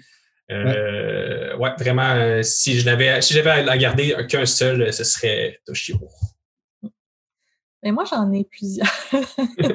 J'ai pas été capable de me limiter. Mais j'avais, bon, justement, les enfants du Village of the Damned mais euh, on en a déjà parlé. Puis, euh, L'original ou la version de Carpenter? Ben, moi, c'est la version de Carpenter parce que je l'avais en VHS quand j'étais quand jeune. C'est une des, euh, une des cassettes que j'avais. ouais. D'ailleurs, à l'épisode 1, je pense que je cherchais quelle autre cassette que j'avais, puis ça m'est revenu, c'est celle-là, en tout cas. oui, mais, mais, là, je voulais absolument qu'on parle d'un enfant qui c'est rare l'unanimité en horreur mais il y a un enfant qui a fait l'unanimité dans l'horreur. Puis c'est l'enfant du Babadook. Y a-t-il un enfant qui est plus détesté? il est détestable, mais moi, je trouve le film très bon, personnellement. Oui, ouais, c'est excellent. Oui, j'adore, mais tout le monde s'entend pas. Oui, c'est ça. tu es sacré une volée. Tu es sacré une volée en tabarnouche. Oui, oui, oui, ça, c'est clair, effectivement. Mais on parle pour petit gars plus tard, mais, mais c'est vrai qu'il est insupportable. Puis, euh, je pense que c'est ce qu'ils veulent aussi, parce que la mère est, en train de virer folle là, euh, avec l'enfant-là. Là, euh, ouais. ah, ben, il y a les enfants dans. Mais là, je n'ai pas vu quand j'étais petit, je l'ai vu il y a quelques années. mais Good Morning Mommy, euh, mm. good, Night Mommy, je veux dire. Ouais, ouais, ouais. le film suédois. les deux enfants, les deux jumeaux, là. Eh, taboire, ça, ça c'est, à mon avis, c'est une réussite. là. C'est vraiment, vraiment réussi. Là. Ils sont vraiment sont creepy en tabarnouche, ces enfants-là. Là. Mm. Euh, euh, j'avais aussi ça, je vais plus parler du roman parce qu'il y a eu un film aussi, mais j'ai n'ai pas vraiment aimé le film, mais j'ai adoré le roman, c'est euh, We Need to Talk About Kevin. donc, Kevin. Euh, T'as pas aimé le film? Ben, c'est parce que, d'après moi, je l'ai écouté trop vite après avoir lu le roman. C'est ce que je pense. Parce que moi, j'avais plutôt aimé le film, mais évidemment, quand tu as lu le livre, oui. Toujours un peu déçu, là. C'est tellement profond, le livre. Tu es tellement mal à l'aise par rapport à la mère dans sa situation. Puis tu te demandes si c'est ta faute, si c'est pas de ta faute? Euh, ouais. Elle a dû faire ça, mais en même temps. Puis est-ce que c'est sa vision de Kevin? Tu sais, quand il, il, a trois ans, puis qu'il l'a envoyé, je sais, sais pas trop qu'est-ce qu'il fait, mais tu sais, il veut la faire chier, puis tout ça. C'est-tu elle qui se dit, ben, Kevin, euh, il est méchant, puis c'est le diable, ou, ben, c'est pas le diable pour vrai, mais c'est mmh. ou euh, s'il est vraiment comme ça, tu sais, puis on le sait jamais finalement, parce que, tu sais, bon, oui, il arrive qu'est-ce qui arrive, mais est-ce que il devient comme ça? Ben, c'est ça, c'est tu l'œuf ou la, poule en premier. Est-ce qu'il est devenu comme ça parce que sa mère se faisait des idées puis elle l'aimait pas, ou sa mère avait raison de ne pas l'aimer parce qu'il était weird? Oui, euh, exactement. ça, c'est assez. c'est vrai que dans le livre, ça doit être plus, ah, ça doit être encore plus euh, tordu, tout cet aspect-là, j'imagine. Oui, oui. Puis il y a beaucoup de subtilité aussi par rapport à la mère, qu'est-ce qu'elle ressent. Ouais. En fait, tu te rends compte que la mère et le fils sont très semblables. Oui, oui. Mais il y a une scène dans le film qui me montre ça. Quand, quand elle va le voir à la, à la, prison, là, il, il, se passe quelque chose. Mais je vois très bien toute la, la, complexité que le roman peut amener dans une histoire comme ça. Là. Que, que, que, le cinéma, euh, par la force des choses, est moins est plus limité dans l'intériorité puis les dilemmes euh, psychologiques parce que le cinéma, c'est de l'image. Il faut, faut, que tu comprennes par des, événements clairs, mm-hmm. alors que la littérature, ça peut être tout dans la tête du personnage pendant 400 pages, si tu veux. Là, mm-hmm. Un film, c'est un peu. Il faut que tu passes par d'autres façons de, de, de, faire comprendre des choses. Hmm. exactement. Puis mes derniers, c'est Better Watch Out.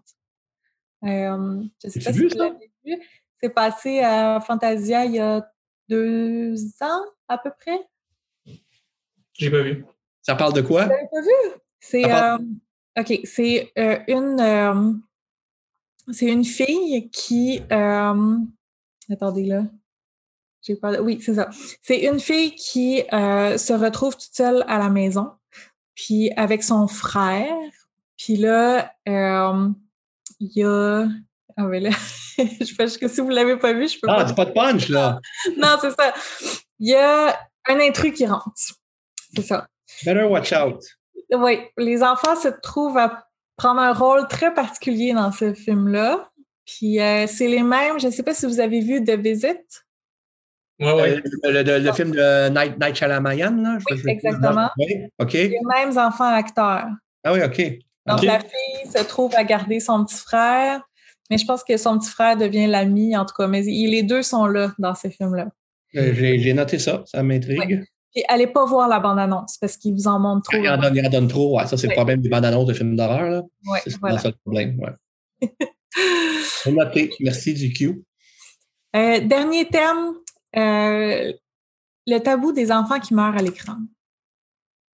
Ouais. Tu en, as parlé un petit peu tantôt que tu disais que tu avais peur y ait des choses qui ne passent pas dans le fait de tirer un coup de batte de baseball en face d'un enfant dans, la série ben moi, oui, présente. Parce que moi, je connais, que oui, mais il euh, faut dire qu'il y, a une raison pourquoi il fait ça à l'enfant. Ce n'est pas un enfant normal. C'est pas, pas trop en dire, mais c'est pas un petit enfant gentil chez eux là, qui, qui bon, c'est pas ça. Là.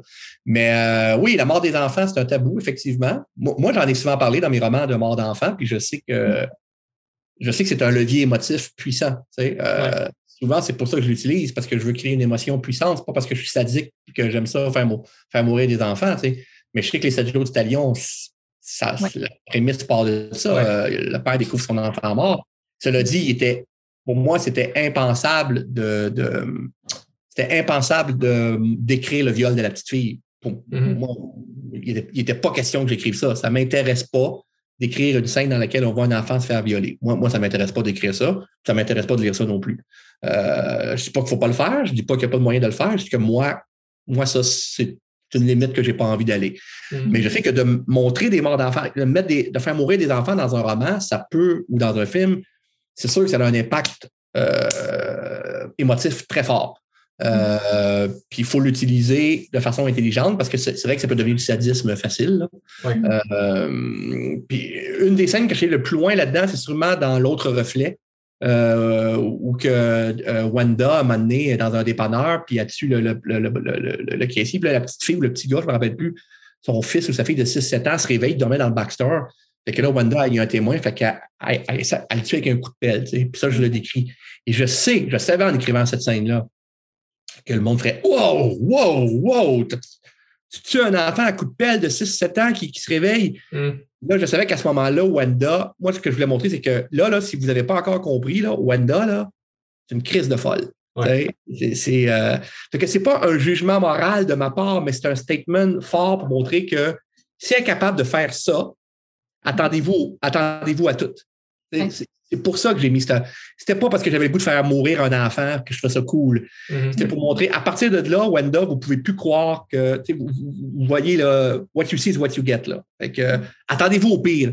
Je voulais que le monde soit terrifié par cette femme-là, puis qu'ils disent, OK, elle a, vraiment pas de morale.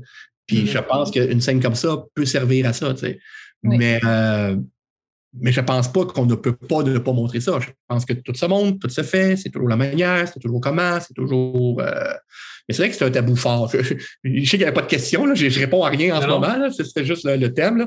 Ah je ne sais pas si as une question précise là-dessus, mais en tout cas, voilà. C'est quelque chose en horreur, effectivement, qui, qui, est un levier émotif qui peut être très, euh, très intéressant, mais qui peut être utilisé tout croche, là, qui peut être. Euh, qui peut être du tape à l'œil ou, qui peut être euh, de, la, de, la, mièvrerie aussi. Hein? C'est mm-hmm. juste mièvre, c'est pas. Je me rappelle, j'avais vu une scène dans un film, c'est fait tabarnouche, ça, c'est culotté. Mais c'était une comédie d'horreur. Fait que, tu sais, c'est. Euh, euh, comment ça s'appelle donc? Euh, Obo. Obo with a shotgun? Oui. Mm -hmm. il, a, vous l'avez vu tous les deux? Moi, je l'ai vu, ouais. Ben, la scène de l'autobus avec tous les enfants qui brûlent dans l'autobus, là, t'as ouais. C'est tous des enfants de 8-9 ans, puis ils font brûler, euh, puis là, t'en vois même un à la fin là, qui brûle dans, dans, l'autobus, puis qui, euh, qui ah, les, les, méchants trouvent ça drôle. Ils viennent de tuer un autobus plein d'enfants. Mm. J'en revenais pas qu'ils montrent ça. Mais c'est une comédie, hein? C'est une comédie. c'est pour ça que ça parle, ça. C'est comme si une comédie, euh, on, va aller loin, tu sais. Mm-hmm. Mais dans un film sérieux, avoir montré ça, c'est arrêter de la complaisance. pour moi, c'est arrêter complètement. Mais même dans une comédie, j'ai trouvé ça baveux. Ouais. Et moi, tu genre, j'étais comme, je pense, je, je, l'avais vu avec un de mes amis, puis on s'était dit, genre, je pense que c'est la première fois qu'on voit quelque chose d'aussi violent qui mentionne les enfants, là. Puis on ah s'attendait vraiment pas à voir ça en mettant ce film-là. non, c'est, moi, j'ai, j'ai fait le c'est pas, un très bon film, mais, mais ça, là, cette scène-là, j'ai fait, my God, ils n'ont pas été avec le dos de la cuillère. Mais effectivement, je pense que la parodie, la comédie permet des choses que, que, que dans un film sérieux, tu pourrais pourrais peut-être pas te permettre de faire. Hmm. La première fois, je sais pas si tu avais une question là-dessus, hein, c'est ça? Euh, non, c'est juste une discussion dans le fond. Euh, la première fois, j'ai vu un enfant mourir à l'écran, puis ça m'a choqué aussi. C'est assez choquant, c'est dans Funny Games. Quand que, euh, tu te ben, dis, on ne peut pas tuer l'enfant. C'est terrible, ça. Ça, c'est terrible. Ah, fais-tu l'enfant? Hey! le premier qui meurt. C'est le premier qui meurt. Oui, c'est ça. Et c'est avec cette scène-là que ma blonde est montée en haut. Écoute, j'écoutais ça avec ma blonde, là déjà qu'elle trouvait le film assez insupportable, puis c'est vrai que c'est assez insupportable. Mm. Insupportable dans le sens que tu regardes ça et tu es tellement mal à l'aise, c'est horrible. c'est un des films insupportables que j'ai vu dans l'histoire du cinéma et c'est un excellent film parce que justement, il réussit à rendre ça insupportable. C'est Michael Haneke. Euh, c'est Michael Haneke. Michael Haneke, c'est ça. Lui qui, qui... Puis c'est pas graphique, là. Hein? Toutes les meurtres sont hors, euh, hors champ, tout ça, là psychologiquement, émotivement, c'est insupportable. Puis Anaki voulait montrer justement c'est quoi la vraie violence, l'effet de la vraie violence, parce qu'il trouve qu'au cinéma, d'habitude, la violence est trop esthétique, cool. Mm-hmm. Puis il voulait montrer à quel point ça n'est pas cool. Tant qu'à moi, c'est une réussite totale. Là. Totalement. Mais quand l'enfant se fait tuer, ma blonde est montée en haut en courant. Elle a dit Je ne peux pas regarder ça. Là, j'ai dit sur pause, il fallait la voir, et elle pleurait. Elle oh. pleurait dans le lit. Ça l'a tellement marqué, là. elle a trouvé ça tellement épouvantable. Ça prouve que le film est bien fait, ça l'a dit. Ça prouve que la scène marche.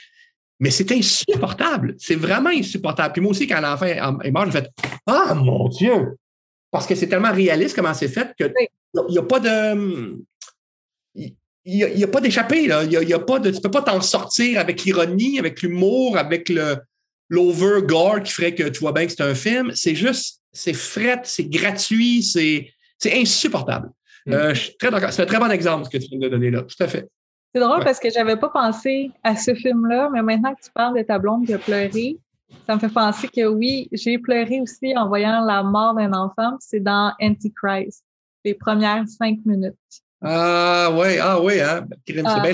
C'est bien le seul bout qu'on peut pleurer, à mon avis, parce que après ça, je trouve que ça devient un film un peu malhonnête, mais bon, ça, c'est un autre débat. Là. Moi, je trouve que ce film-là, faut c'est. En tout cas, Lance von Trier. C'est comme. Des fois, lui, il, il, c'est un provocateur. Un provocateur un peu gratuit, je trouve. Mm-hmm. Je trouve ça un peu gratuit. Je trouve que euh, Antéchrist, après ça, là, il, toutes les scènes, justement, de quand il coupe le pénis, puis, euh, donc quand il masturbe euh, le gars jusqu'au sang, puis qu'il coupe les, le clitoris en gros plan, je fais Come on, man. Come on, mm. man. Qu'est-ce que tu veux prouver? Mais c'est vrai que la première scène en noir et blanc, hyper esthétisante en plus, avec le petit gars qui. C'est pas un punch, hein, le film commence de même. Là. Pitch en bas de la fenêtre pendant que ses parents baisent en plus dans la douche. C'est vrai que c'est euh, assez, assez, assez traumatisant. Mais pour switcher dans, le même esprit que. Ouais. Pour switcher dans le même esprit que, Funny Games, là, je sais pas si c'est. Tantôt on parlait de Babadook. Là. La réalisatrice Jennifer Ken elle a, fait euh, un autre film après qui s'appelle The Nightingale. Euh, qui est un espèce de. C'est un film de, revanche. C'est une femme, euh, ça se passe euh, en, en, Tanzanie à l'époque de la colonisation. Puis, non, en Tasmanie. En Tasmanie, ouais. Puis, ouais. Il y, a, il y a une scène comme de classique film de, de, de Revenge, où c'est qu'elle est violée, puis, puis il y a aussi son bébé qui se fait tuer à ce moment-là, puis c'est une scène vraiment qui marche. Là. C'est un. C'est pas gratuit? Non, non, euh, c'est. Moi, c'est un, des grands films que, que j'ai vu euh, dans, euh, dans les dernières années. The Nightingale. Nightingale. Nightingale. Oui. Comprends Jennifer Kent, la réalisatrice de Babadook. Mais Nightingale, c'est un mot, c'est deux mots, je ne comprends pas. Non, c'est un, seul mot, c'est un oiseau. C'est ça, OK. C'est un oiseau, oui, c'est le nom d'un oiseau. C'est la même réalisatrice que Babadook? Oui. Ouais. Il est disponible sur Shudder, je pense. Shudder? Ah oui, en plus? Oui, il me semble qu'il est en streaming en ce moment-là. Ça se peut. Ok, ça. Moi, je l'avais eu euh, en screener. Parce que montrer un viol euh, aujourd'hui dans le cinéma d'horreur, tu as besoin d'avoir une bonne raison de montrer ça, puis de montrer. Il y, a tellement eu de femmes qui ont été tuées, violées, découpées, torturées dans le cinéma d'horreur. À un moment donné, le cinéma d'horreur, crime. Il y, a une grande partie de ce mode d'horreur qui était un cinéma misogyne. Je suis désolé, là, mais à un moment donné, mm-hmm. il y avait de la complaisance en tabarnouche. Là. moi, des années 70, je m'en rendais plus ou moins compte parce que c'était normal. Mais quand je regarde ça avec le, recul, là, tu fais. Puis même des remakes, là, je veux dire, un, remake de. J'ai vu le remake de J'irai cracher sur vos tombes, là. Et moi, je trouve, ça, terriblement misogyne comme film. Là. Je, trouve qu'il y a une complaisance à montrer cette femme-là se faire violer, torturer. Elle a beau leur régler leur compte après de façon euh, très jouissive. Je trouve ça extrêmement complaisant, euh, cette, euh, cette violence sexuelle-là. Puis en plus, je trouve que c'est l'antithèse de ça, justement. Ah ben voilà, c'est, sur, la, construction, ça emprunte un peu à, ce genre-là, mais ça, ça, va dans une autre direction. Là. Puis il y a des scènes magiques, puis justement, ça va dans la revanche, mais ça ne va pas dans la revanche comme étant nécessairement une solution puis quelque chose de bien non plus. Là. On va vraiment explorer le, caractère de, la, femme. C'est, moi, ça m'a vraiment, vraiment marqué. Je, te conseille ben, vivement. Ben non, je suis très content. C'est, noté. C'est noté. Voilà. En plus, par une femme, je trouve ça intéressant. Je trouve que les femmes rock beaucoup euh, depuis une couple d'années dans le cinéma d'horreur. Euh, il y a de plus en plus de réalisatrices qui sortent, qui font des films d'horreur. Tu fais, ah non, c'est bien intéressant des gars aussi, là, des, des, réalisateurs comme The Witch, tout ça, c'est intéressant. Il, y a, une nouvelle vague du mode d'horreur en ce moment qui est bien, bien fun. Là. Il y a beaucoup de femmes. Euh, puis, euh, comme euh, j'ai vu The Relic, c'est une femme qui a fait ça, si je ne m'abuse. Moi, je trouve ça bien bon, The Relic. Puis j'ai écouté Saint Maud, Saint Maud, Saint Maud. Ah, c'est bon en crime, ça. C'est vraiment bon, ça. Puis c'est une femme qui a fait ça, là. je trouve qu'il se passe quelque chose. je trouve ça bien, bien, bien intéressant. Ouais. Des femmes qui font du mode d'horreur psychologique, d'ambiance. Euh, ouais, ouais. Bien intéressant. Euh, oui, un autre enfant aussi dans Aterados. Je ne sais pas si vous l'avez vu, c'est Terrified, je pense, en, euh, en français. C'est un film espagnol. Vous n'avez pas vu ça? Non. Ah, c'est euh, En espagnol, c'est Aterados. Puis je pense que euh, terrified et non Terrifier. Non, non, Terrifier. Oh, c'est ça. Terrifier, c'est un autre genre. terrified. Ça m'exaspère, ce cinéma d'horreur-là, mais c'est un autre sujet. Disponible euh, sur Shudder aussi, si vous ne l'avez pas vu. En anglais, ça s'appelle Terrify? Terrified. Terrified, oui. Okay. Sur Shudder? Bon, écoutez. Oui. On va écouter ça. Oui. C'est espagnol. C'est espagnol. Oui. Les Espagnols sont forts. D'ailleurs, un autre que j'avais sur ma liste, c'est The Orphanage. Oui, oui, et, non pas The Orphan. Non, non. Non, The Orphanage, c'est bon en crime, ça. Oui, la fin, oh mon Dieu. Ah non, c'est ça, c'est un des très bons punchs que j'ai vu, qui vient tout remettre en question. J'ai écouté du fantastique, du réaliste, de l'horreur, c'est mm. très complexe. Et encore là, c'est de l'ambiance. Toi, ça, moi, une des scènes de terreur qui a le mieux marché pour moi, pas dans le sens que j'avais peur, j'en ai tellement vu, c'est rare que j'ai peur, mais que je fais Oh, que c'est efficace. Ça, c'est brillant. Il y a vraiment une belle ambiance d'horreur qui marche.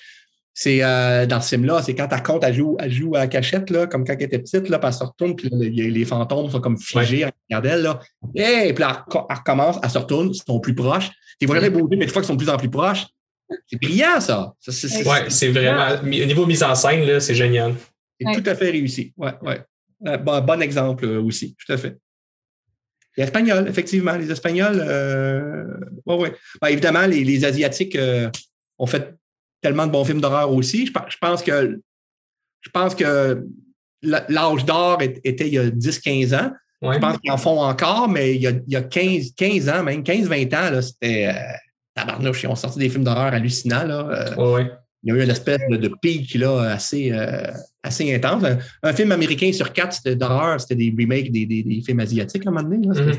Oui, c'est ça. C'était, moi, quand j'étais jeune, c'était ça la grosse mode. c'est ça qui m'a, ah starté. Exactement. Euh, c'est vrai qu'aujourd'hui, euh, surtout les Japonais, je trouve qu'ils sont rendus beaucoup dans, dans une logique qui, est presque hollywoodienne. C'est des suites à outrance, puis des, il y a moins de concepts originaux. Il y en a encore. au niveau de la Corée, il se passe pas mal de choses aussi d'intéressant. Oui, oui. Non, non, c'est ça. Il y, a, euh, il y, a, encore des choses euh, qui, sont, euh, qui sont, on regarde un peu, qui sont intéressantes, tout à fait. Un pays qui s'en vient, c'est l'Indonésie. Ça fait deux, trois, là. il y a eu State Play. Cette année, il est sorti. Ah, je l'ai écouté la semaine dernière. je me rappelle plus. On, on, on, nommera dans le, tu me penser dans les recommandations. C'est bon. c'est une gang de personnes qui s'en retournent euh, voir euh, dans, dans, le fond, dans l'orphelinat dans lequel ils ont grandi, ils retournent voir le, responsable qui est en train de mourir. Puis euh, ah, c'est The Witch. Attends, c'est une histoire de sorcière. Ça vient juste de sortir. En tout cas. Hein? Oui, C'est bon. Ben, je pense qu'on peut conclure. Oui. ben, merci, Patrick Sénécal. merci à vous c'était super le fun. Non, c'était super le fun, c'était super intéressant. Euh, on a parlé de plein de choses. Euh, bien le fun, merci. Puis, euh, longue, vie au site, longue vie au site, c'est cool. oui, merci. Ouais. On rappelle que la série Patrick Sénécal présente est disponible actuellement à l'heure où on se parle et que le roman Flo va sortir le 15 avril. Exact. Voilà. Merci. Merci. Merci beaucoup. Donc, euh, bienvenue dans, la section des recommandations, euh, dernière section du podcast euh, après cet épisode avec Patrick Sénécal. Moi, j'avais envie pour recommandation de rester dans la thématique encore une fois et de parler de la série Patrick Sénécal présente. On a eu la chance de l'aborder rapidement avec Patrick, mais j'avais envie de donner mon avis à heure que je l'ai vu. Moi, j'ai apprécié. Euh, je trouvais qu'il y avait des belles euh, trouvailles de réalisation dans plusieurs épisodes. il y avait des moments, des, plans de cinéma que je trouvais qui étaient vraiment intéressants. Je pense notamment dans le premier épisode, euh, une scène où euh, Emeline est dans le bain, puis il joue avec les réflexions puis des couleurs. Je trouvais vraiment joli. dans l'épisode de l'audition, c'est le deuxième, il y avait quelques plans que je trouvais vraiment génial. Je dois aussi souligner le travail des acteurs et des actrices. Je pense qu'on va tous être d'accord là-dessus. Euh, il y a vraiment des belles performances euh, dans cette série-là. Également, euh, une qualité qu'on peut pas nier, c'est l'écriture. Évidemment, on retrouve la patte de Patrick Sénécal. c'est sûr qu'à certains moments, on pourrait avoir envie que ça aille un peu plus loin, mais comme on en a parlé dans le podcast, il y avait comme même les contraintes de faire une série un peu plus grand public par un diffuseur qui ne serait pas nécessairement allé partout où Sénécal l'aurait amené. Cela dit, c'est vraiment très intéressant comme ça, comment c'est écrit, puis comment on joue avec le format euh, des 30 minutes. Euh, il y a vraiment des, des, beaux, des belles euh, twists à des prémices qu'on pourrait voir comme étant un peu déjà vues, mais auxquelles le Slacker apporte vraiment une énergie puis une façon de, de, de traiter intéressante. Donc, euh, pour moi, c'est vraiment, euh, j'ai très apprécié. Euh, je vous encourage aussi à aller lire la critique de Christophe sur Horreur Québec, qui, est très élogieuse. puis c'est sûr que c'est une série d'anthologie, donc il y, en a pour tous les goûts. C'est sûr que certains épisodes parlent moins que d'autres. et on va avoir l'occasion d'en discuter, j'en suis certain. Est-ce que vous avez envie d'en parler un peu, Chloé et Eric? moi, il y a quelque chose qu'il faut absolument que je parle parce que ça m'a fait mourir de rire. Euh, puis là, j'arrive pas à me rappeler du film dont je veux parler, mais c'est un film de euh, d'une histoire de Michel Tremblay. Puis euh, dedans, tu sais, avec les personnages du plateau, puis des chroniques du plateau, là, mm-hmm. puis dedans, il y a une des actrices qui perd un petit gars dans dans un centre d'achat, puis euh, elle connaît pas le nom du petit gars. Fait qu'elle se met à parcourir le centre d'achat au complet en criant Petit gars, petit gars. Mm-hmm. Cette scène-là m'avait fait mourir de rire. Oui, c'est euh, dans. C'est à tantôt Laura Cadieux. Oui, c'est ça, exactement, c'est ça. Bon, puis dans le dernier épisode de euh, Patrick Saint-Cal, il y a un des personnages qui est en présence d'un petit gars, mais il connaît pas son nom, puis il l'appelle petit gars tout le long du, euh, de l'épisode. Puis je sais pas si c'était voulu, mais euh, ça, ça m'a ça m'a tué. Ça, j'ai trouvé ça excellent. Sinon, oui, ben, tout ça, comme toutes les anthologies, il y, a, des meilleurs épisodes euh, que d'autres. Euh, moi, j'ai bien aimé euh, celui de l'audition avec Anne-Marie Cadieux, qui est une de mes idoles. Oui, très bonne dans la série d'ailleurs. Ah oui, ben, elle, est bonne, elle est bonne partout. Moi, je, l'ai ben vu faire. Ah. Je l'ai vu faire une, pièce de théâtre toute seule. C'est la seule actrice de la pièce de théâtre. Ça durait, je sais pas, une heure peut-être. Puis est excellent, en tout cas. Mm. Bref. Bien euh, d'accord. C'est ça. Puis, euh, j'ai aimé aussi euh, celui, ben, le premier. Je dirais que c'est mes deux préférés. Ouais, les deux premiers épisodes, c'est mes coups de cœur. Toi, Eric, qu'est-ce que tu en as pensé? Écoute, moi, j'ai décidé de m'inviter dans votre discussion parce que je vais sûrement faire tirer des roches. c'est bien correct. Moi, j'ai été très déçu de la série. En fait, je pense que mes attentes étaient élevées et euh, oh que j'ai pris une méchante drop. Euh, par contre, par contre, avant de, parler du négatif, je, vais être d'accord avec Chloé. Euh, le deuxième épisode, l'audition, je trouvais que c'est un excellent épisode. La fin m'a déçu. Mais bon, Anne-Marie Cadieux était excellente.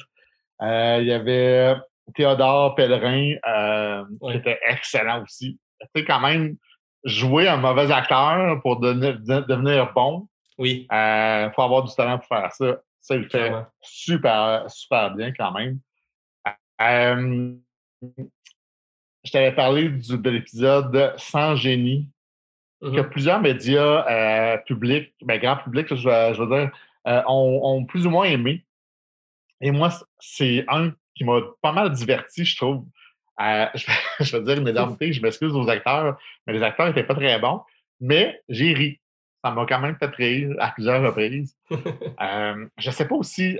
C'est une critique que je pourrais peut-être faire euh, à l'ensemble. Peut-être pas le deuxième, là, les, les, acteurs sont plus chevronnés, mais euh, j'ai l'impression que parfois les acteurs étaient mal dirigés.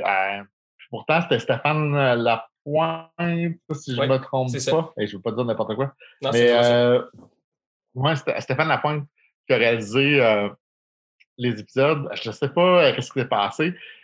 Je, pense que j'aurais aimé plus d'originalité. J'aurais aimé quelque chose de plus audacieux, de plus horrifique, de plus j'entendais une chroniqueuse à la radio dire c'était comme gore pis ça, puis j'ai fait oh my god, euh, on est du pire, hein?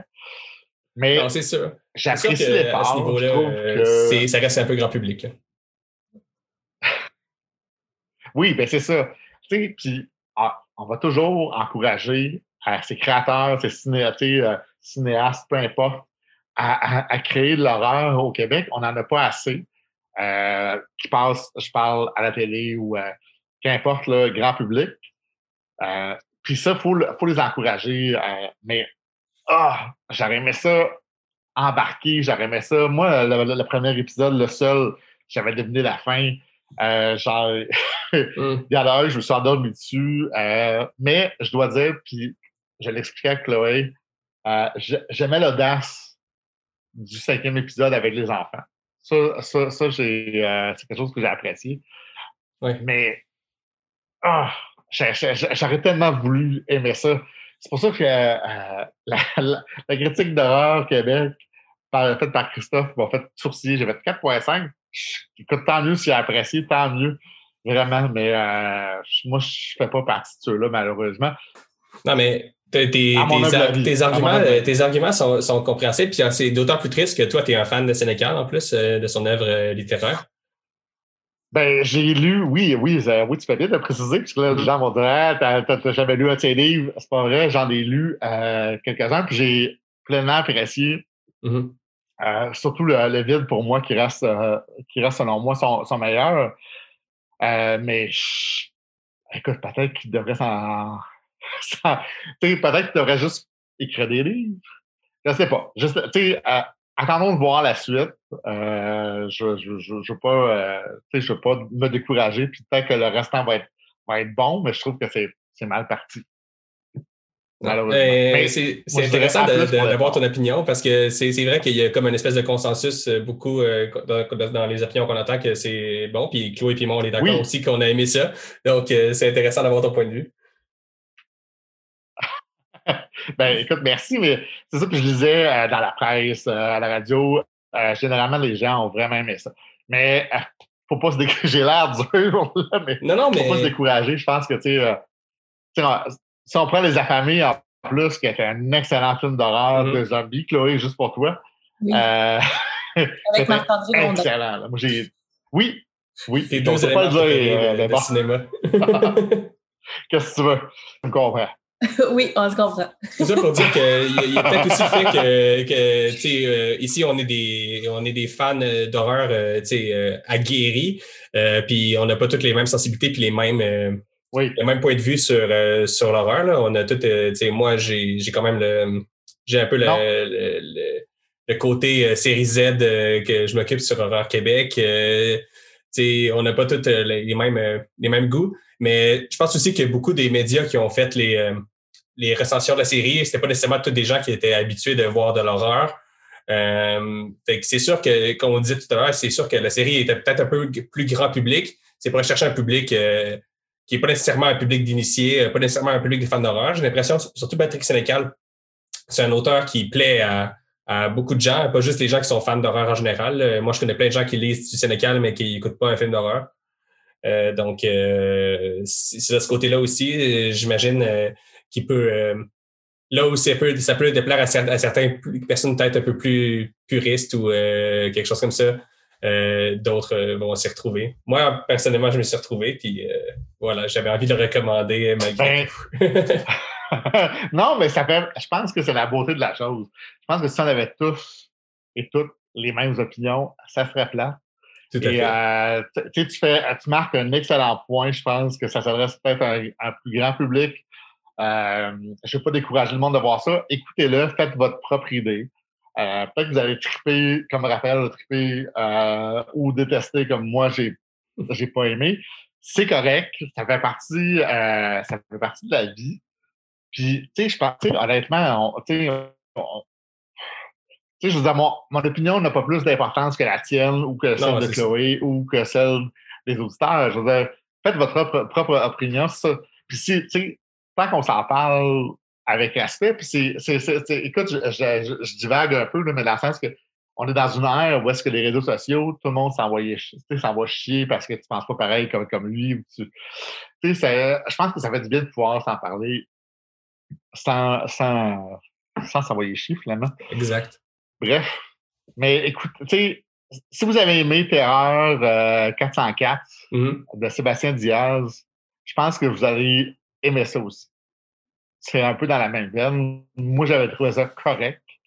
Mais, euh, ouais. moi, je, je, je, sais qu'on est capable au Québec. quand, je, quand je vais à Spasme, quand je vois des courts-métrages audacieux, plein de nouvelles idées, on a le talent au Québec. Ça, c'est indéniable. Mais je veux juste un peu plus de c'est le financeur qui ne sont pas d'accord avec les financeurs qui ne sont pas d'accord avec Oui, je sais. Je suis entièrement. C'est, c'est, je suis totalement conscient de ça. Ouais, ça reste, c'est ça. On ne peut, pas, on peut pas sortir le produit de son contexte. C'est, une, c'est une série commandée par euh, Illico, par TVA.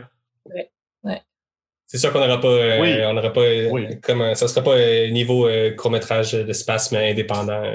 Puis, je, je, je, vais prendre un exemple qui n'est qui, pas au Québec, là, mais si je prends euh, la série euh, L'Exorciste, qui jouait à l'époque sur Fox, qui est un mm-hmm. réseau grand public, là, que, généraliste. Bon, ça jouait à 10 heures le soir, le vendredi. C'était pas la meilleure case horaire, on va dire. Mais euh, c'était, écoute, ça, il y avait du gore, c'était violent, c'était très audacieux, je trouvais, pour une chaîne publique. Là. Mm. donc, faudrait juste, en tout cas, qu'un producteur aille le guts ou qu'un réseau aille le guts, là, puis je, sais que ça va venir. J'ai foi, J'ai foi. Puis si on prend juste l'exemple de. Euh, probablement que vous l'avez que vous l'avez pas vu, mais moi je l'ai euh, je l'avais critiqué à l'époque. Prémonition, qui était une série, je pense, à Addict TV, si, je ne me trompe pas, qui était des gens qui avaient des super pouvoirs. ça, ça, flirtait avec l'horreur parce qu'il y avait Marc Messier, super méchant, qui tuait ceux, qui, ceux qui avaient des pouvoirs il y a, écoute, il y a un potentiel énorme. Puis malheureusement, il y a juste eu une saison parce que ça n'a pas pogné. Fait que, euh, bref, décourageons-nous pas. Non, on continue. Ça, ça viendra. J'ai, pris pas mal de place, hein, finalement. non, mais c'est parfait, c'est ça qu'on voulait. Eh oui. non, ben, écoute, non, non, ben, tu sais, euh, OK. Donc, moi, j'ai trois recommandations. Euh, la première, je voulais mentionner parce qu'on en a parlé plus tôt quand on était avec Patrick Sénécal. C'était un film indonésien que je n'arrivais pas à me rappeler du nom. Oui. Euh, donc là, j'ai googlé on the side. C'est The Queen of Black Magic. C'est sorti en 2019. Donc là, euh, c'est l'histoire que je vous parlais avec le groupe qui va visiter l'orphelinat de leur enfance. Mm-hmm. J'en ai déjà parlé. Queen of Black Magic, c'est disponible sur Shudder. Ensuite, deuxième film que je voulais parler, c'est c'est sorti tout récemment, c'est Sainte Maude. Oui. L'avez-vous vu? Pas encore. Non, toi, Eric? Moi, je l'ai vu. Moi, je l'ai ah. vu. Hey, tu vas être le rabat-joie, hein? Ah non, dis-moi pas que tu l'aimeras pas! non, non, non, non, non, non, non, non, non, non, attends une minute, attends une minute, Vas-y, je te laisse parler avant, je te laisse parler avant, j'en reviens après. OK. Ben, moi, j'aime les films qui me font sentir mal à l'aise. Puis ça, ce film-là, c'est un film qui m'a fait sentir profondément mal à l'aise. Parce que tu t'attends à des affaires, tu t'attends que les personnages réagissent d'une certaine façon, puis finalement, ils réagissent pas toujours comme tu veux. Puis là, tu es toujours à la place du personnage principal qui est, euh, est quelqu'un d'un peu détestable. Ça parle beaucoup de maladie mentale c'est une cinq touche, là, tu sais, euh, c'est cinq modes, là, elle, elle pense mm-hmm. que bon. Puis, euh, je veux pas trop en dire, mais elle est très, euh, très pieuse. Puis, c'est, au point, tu sais, le fatigant qui te dit, ah, tu devrais pas faire telle affaire parce que c'est Dieu est pas d'accord, puis c'est pas dans la Bible, puis puis bon, c'est elle, tu sais. Fait que c'est elle qui va rentrer dans la maison d'une personne qui est euh, plutôt dévergondée, puis qui est aussi en train de mourir. Donc, elle vit ses derniers moments. Elle ne veut pas nécessairement euh, les passer à prier parce que c'est pas ça sa vie. Mm-hmm. bref, euh, on pense que. Ah, je ne veux pas trop en dire. Mais leur vie. non, t'en dis beaucoup, là. c'est ça. Leurs vies vont être bouleversées. Je vais dire ça comme ça. Puis la fin, voilà, c'est tout. C'est ça. Mais je c'est une bonne recommandation quand même. Je pense que ce film-là doit être vu. C'est juste que j'aurais aimé. Je pense que j'en aurais pris plus. J'aurais aimé plus de développement par rapport à l'histoire. Il y a des trucs là, que j'ai écrit. J'ai crié genre ben voyons. Ça a duré deux minutes. Euh. J'ai fait ah, j'en aurais tellement pris plus. J'ai vécu quelques frustrations, mais euh, les actrices euh, sont euh, extraordinaires. c'est, ce film-là a plein de qualités, mais oh, j'en suis, moi, je l'ai écouté à la maison. j'en suis sorti, j'en suis sorti, je suis pas sorti chez nous. j'ai fini le film, j'ai eu quelques frustrations, surtout que mes attentes étaient évidemment grande, euh, surtout d'une production de A24. Mais je te dirais, c'est le film de A24 que j'ai le moins apprécié. Mais, mais en même temps, je l'ai quand même aimé. Tu sais, il y a quand même des, des, euh, des forces à ce film-là. Donc, euh, tu sais, puis tous les autres films de A24, j'ai adoré. Donc, mm-hmm. Bon, ben, je pense que ça conclut euh, le, segment des recommandations et également ce, deuxième podcast euh, pour Aura Québec, le balado. Donc, euh, on, vous on vous remercie d'avoir été à l'écoute. On vous encourage à revenir le mois prochain. aussi qu'on va avoir une thématique que si vous avez apprécié le petit débat entre, Eric et moi, vous allez peut-être apprécier le prochain épisode. on n'en dit pas plus. Ouh! Donc, merci à vous deux pour votre présence. Merci. Ben, ça fait tellement plaisir. Je pense que je vais être là le, mois prochain. Parfait. Donc, bon mois à tous.